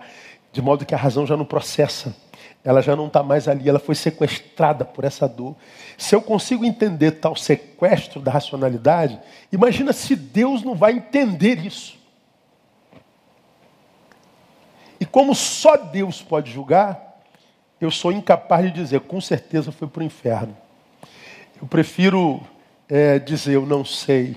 Eu prefiro dizer que onde abundou o pecado, inclusive aquele que me fez dar cabo da minha própria vida, superabundou a graça, que soube entender a angústia desse ser, mesmo que ela, por causa da angústia, não conseguiu pronunciar palavras. Porque Deus não precisa de palavras para entender a oração que a gente faz. Mas eu também não espero que religiosos entendam isso, não. E eu também não quero me meter na vida de religiosos que jogam pessoas com tanta certeza no inferno. Então, a Bíblia diz que Jesus é o único caminho para Deus. Se não está nesse caminho, não chega a Deus. Nós somos evangélicos e estamos nisso. Agora, dizer quem está no caminho, quem não está no caminho, é, isso eu só posso falar a respeito de mim mesmo. E a partir dos frutos que a gente julga nessa história. Porque a história dessa pessoa que deu cabo à própria vida não tem só o suicídio, tem anos de história. E ela é julgada pela história e não pelo momento. E nós julgamos e definimos a eternidade de alguém por causa do momento. É isso que eu acho assim, é absolutamente questionável. Entende? Então, eu não sei se a pessoa foi para o inferno. Eu torço para que não. Eu torço para me encontrar com aquela mãe no céu. Eu torço para me encontrar com um menino de nove anos que eu vi se matando. Que achou que aos nove anos já tinha chegado ao ápice da angústia.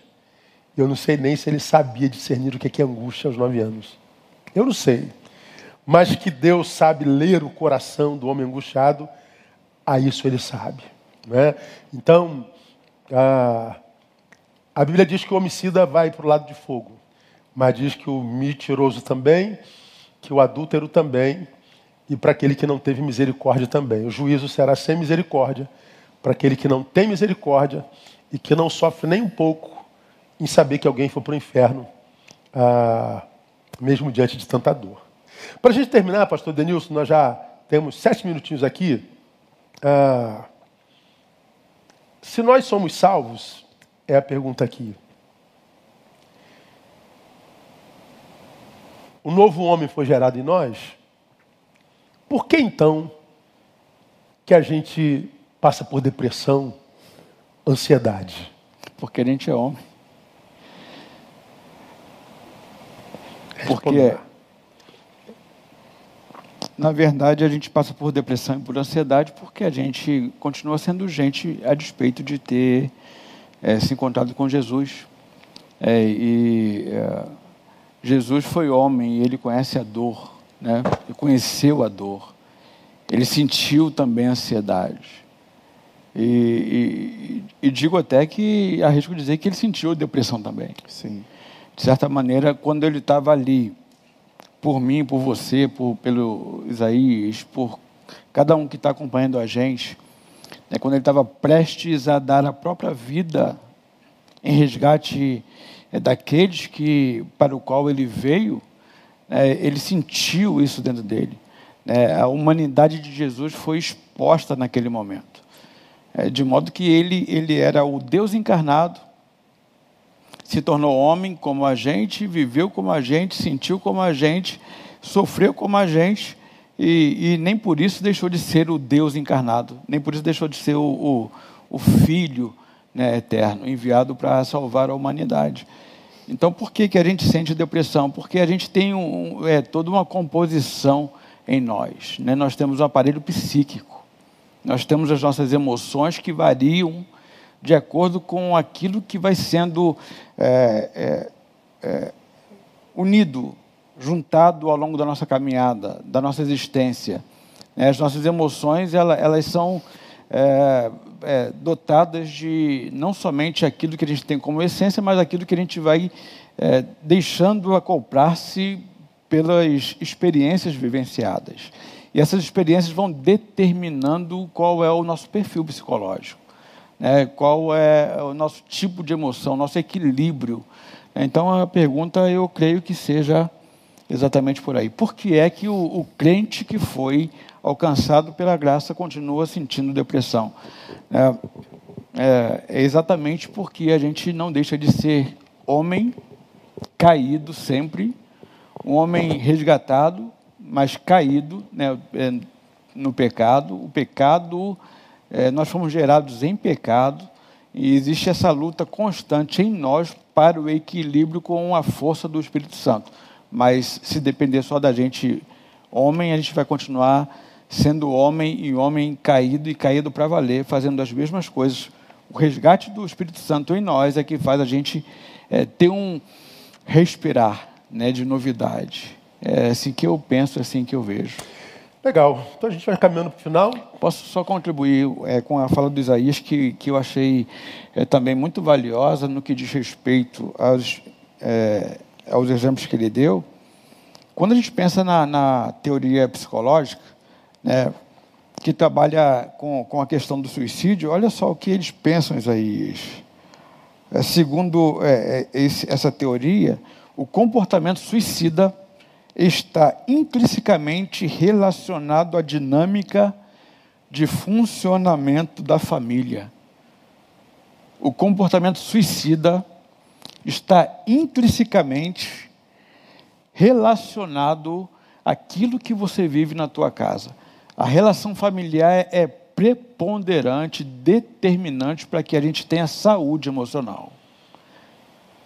Eu acho que vale a pena a gente dizer isso. terminar com isso. É, aproveita das suas palavras finais, depois, pastor Isaías, pode concluir se tem alguma coisa mais a falar. E é, finalizando, aproveitando, é, continuando esse pensamento, é, a forma como a gente vive, né, a, a, a comunicação que a gente tem, relação é, familiar, vai, vai permitir que a gente se estabeleça como indivíduo. E é, só lembrando o seguinte para vocês, que é, todo aquele que tem, é, de alguma maneira, comportamento suicida, né, ele, ele tem a cognição distorcida, Neil. Ele está é, numa incapacidade cognitiva fora do comum de fazer avaliações, de tomar decisões. Então, eu queria terminar dizendo para você, é, no primeiro momento eu apresentei aqui os fatores de risco, que são os predisponentes e, e os proximais, né? mas eu queria dizer também que existem fatores é, de segurança, fatores que colaboram para que você é, não entre num quadro depressivo e, e consequentemente, você é, viva um comportamento suicida. Faça boas amizades, é importante que você entenda isso. Se livre é, das relações tóxicas né, que não contribuem nada para que você seja quem de fato você é.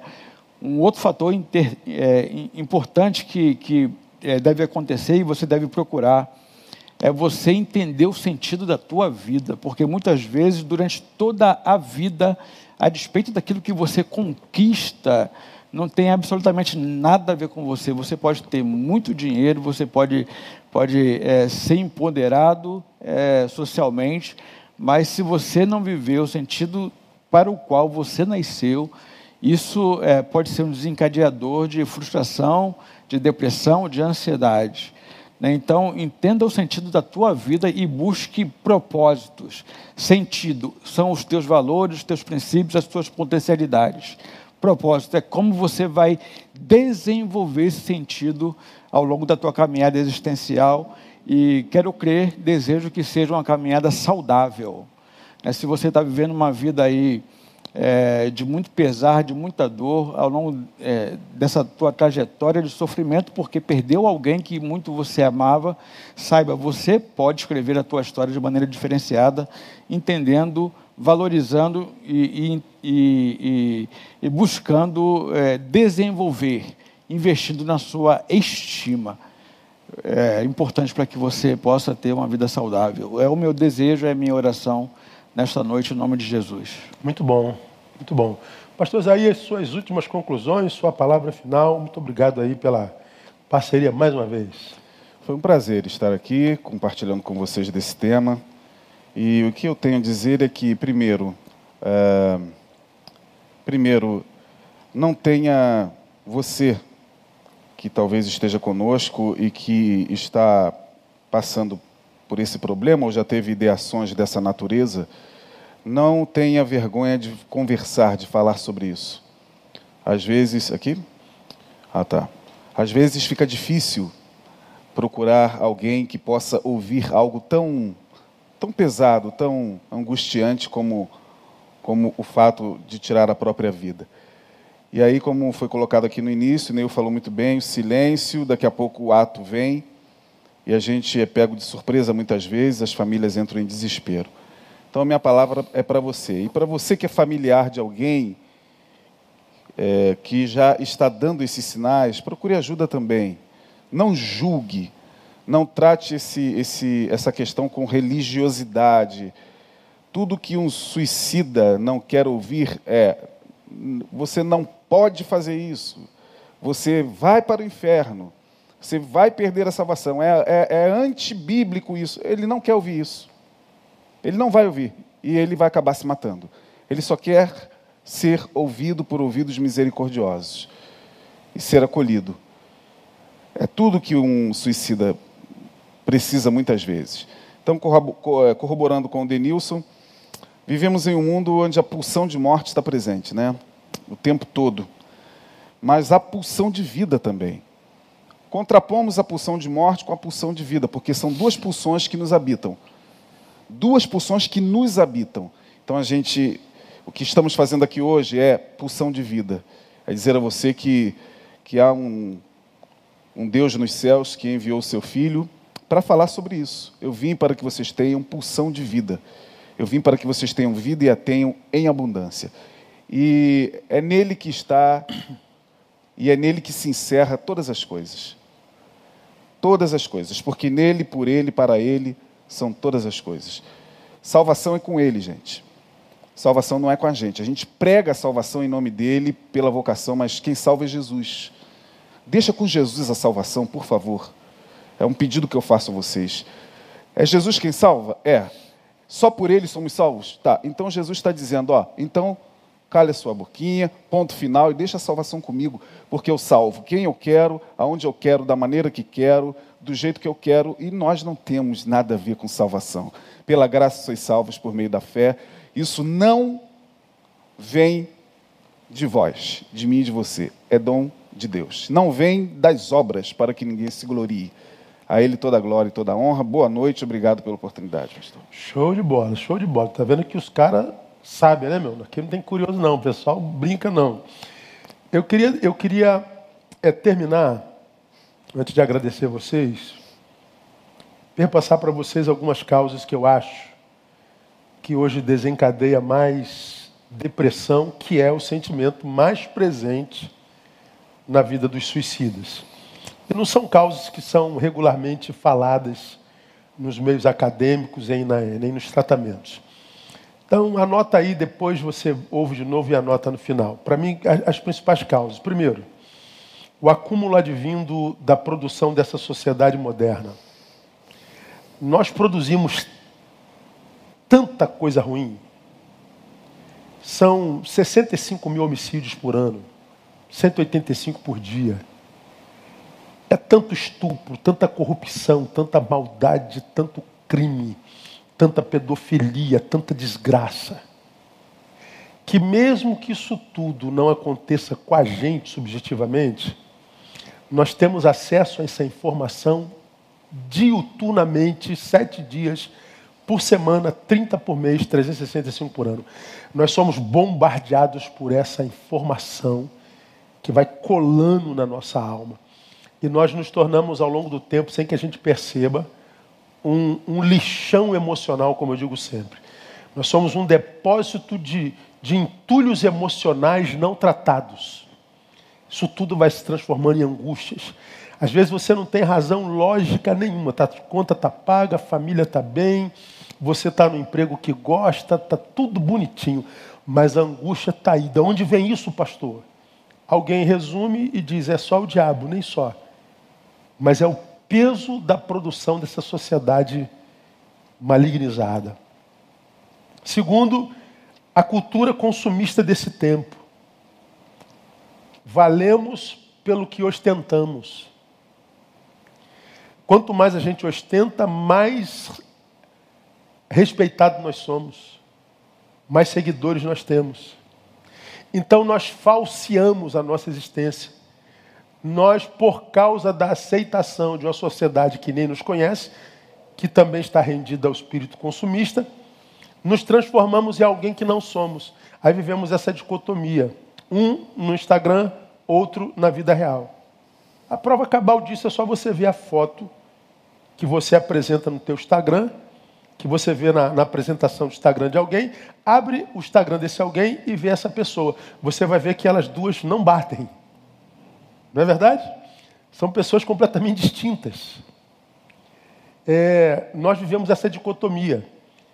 E como hoje nós vivemos mais em rede, Facebook do que face to face, mais o virtual do que o real, o real vai se dizimando à nossa frente, vai sendo tragado vai se, se como é que seria a palavra? Tá me fugindo. Ela vai se degradando diante de nós. Você não vale pelo que ostenta. Você vale pelo que ostenta para os outros. Mas o que você é para os outros deveria ser posteriori. O que deveria valer para você é o que você é para si. Então você tinha que se tornar alguém a quem você conseguisse amar e não alguém que despertasse inveja em alguém que nem te conhece. Tem jeito, vai adoecer. Terceiro, a nossa lamentável incapacidade de escuta. Nós perdemos a capacidade de escuta. Ninguém escuta mais ninguém. Todo mundo falando, ninguém ouvindo. Se não há quem escute, ainda que haja quem fale, não há diálogo como a nossa humanidade só é manutenida no diálogo, a nossa humanidade só é manutenida no encontro, é, é, é, muito simples de provar isso. Pega um bebê, pega a história do Tarzan, claro que é uma história.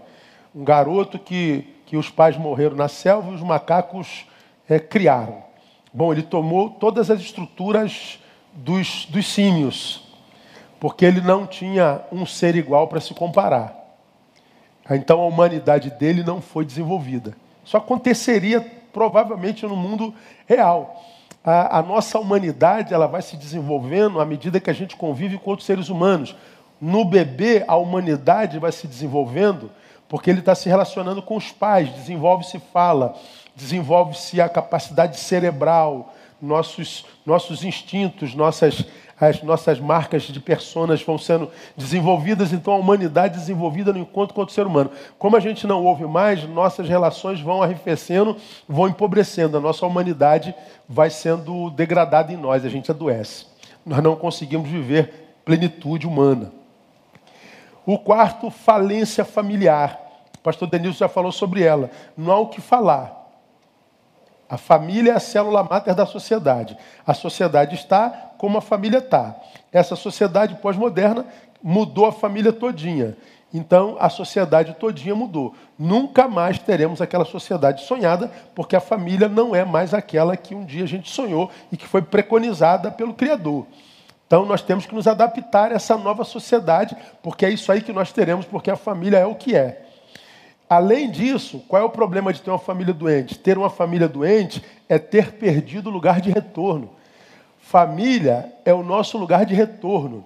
Fora da família, nós estamos produzindo, estamos trabalhando, estamos desenvolvendo é, é, nossas atividades sociológicas, mas quando a gente volta para casa, a gente volta para nós, é o lugar do nosso descanso, é o lugar da nossa, do, do, do recobrar o que foi, desgasto, foi desgastado nos, no, no, no, nos tatames da vida. Quando a gente perde o lugar de retorno, o que sobra é o cansaço mesmo. Mas essa hibridização da nossa personalidade, no caso, hibridização devido à, impossibilidade de se mostrar como de fato é. Porque nós vivemos num tempo de competição, de ostentação, de, de exibicionismo, de narcisismo. Nós nunca, jamais podemos mostrar como de fato estamos. A gente não pode mostrar que está triste, que está angustiado, que está querendo morrer, porque vão nos julgar, vão nos rejeitar, vão nos, vão nos, vão nos. Então, a gente vive um personagem na rede, um personagem no trabalho, um personagem em casa, outro personagem na igreja. Nós temos a nossa personalidade hibridizada. Nunca viveremos plenitude. Mas a ausência de empatia nas relações humanas, inclusive dos curadores, dos, dos profissionais. Então tem profissional que você vai buscar ajuda, ele não olha na tua cara, ele faz a receita e diz: tome esse remédio aqui. O remédio trata o sintoma, mas não a causa. Essa falta de empatia, de sentir a dor do outro dentro. Por isso que quando você vai ao hospital, ah, leva a sua mãe doente, a sua mãe é tratada como lixo. Porque quem está tratando da sua mãe não está tratando da mãe dele. Quando seu filho vai ao hospital, não é o filho dele que ele está tratando, é o teu. Então não há empatia com a dor. Então a gente maltrata todo mundo. E para a gente terminar, por causa do desprezo pela transcendência. É, nessa geração carnificada, falar em Deus, falar em transcendência, falar em espiritualidade, soa burro. É, como todo mundo quer parecer intelectual, parece que o ateísmo dá essa sensação de intelectismo. E para mim, o ateísmo é uma mentira. É, é, é performance. Não é? Porque o ateísmo também é um tipo de fé. O ateu crê na inexistência de Deus. O crente crê na existência de Deus. Então, o crente tem fé na existência de Deus e o ateu tem fé na inexistência de Deus. Então, ambos são crentes, ambos em torno da mesma entidade, que é Deus, que é aquele no qual existimos vivemos e nos movemos. Tudo existe, se move nele. Então, ah, quando você, para parecer ser algo além do que de fato é, abre mão da tua transcendência, você se reduz a um pedaço de carne que anda. E esse pedaço de carne que anda, que está se suicidando, se suicida quase sempre por um problema que não tem a ver com a carne. Tem a ver com outra dimensão para além da carne. Porque quando você diz estou angustiado, angustiado, você não toca na angústia, você não toca na saudade, você não toca na dor, você não toca na raiva, você não toca no amor. São todas coisas transcendentais que não são mensuráveis, não se pega, não se fotografa. Está para além do biológico. Então, quando você abre mão da transcendência e se reduz à carne e afeto, mas não à alma, você se reduz mais uma vez se impossibilita de viver plenitude. Então a minha oração é que através desse nosso diálogo, é, o Espírito Santo gere em você consciência de que você é um ser pleno, pleno, integral, um ser bio, psíquico, sócio espiritual. E é na, no equilíbrio dessas quatro dimensões que a gente passa a viver uma vida que vale a pena ser vivida, porque a vida vale a pena ser vivida. Mas quando ela é vivida na proposta daquele que a criou e que disse: Eu vim para que vocês tenham vida e vida com abundância. Não é abundância de coisas na vida, é abundância de vida independente das coisas. Tá bom? Muito obrigado a vocês. Ah, mais de 500 links abertos. Isso vai ficar aí no meu canal. Compartilha é, indique, é, deixe que outras pessoas ouçam, ouça de novo quando você puder deixe-se ser curado por essas palavras que certamente são também palavras de Deus. Deus abençoe vocês. Na quinta-feira, mais uma vez, estamos em live às 22 horas, só que não mais no meu canal, no meu canal, mas no meu Instagram. Se você ainda não é inscrito no Instagram, está em pecado, não tem jeito. Então, confesse o pecado, se inscreva e a gente se encontra na quinta-feira, permitindo o Senhor. Muito obrigado à equipe que está aqui conosco, a equipe grande. Obrigado ah, às meninas da transmissão que estão sempre aqui, dando voz à nossa palavra, dando, dando voz a quem não pode nos ouvir. Deus abençoe a todos. Boa noite, que o Senhor possa abençoar Amém. a todos vocês. Até a próxima. Amém.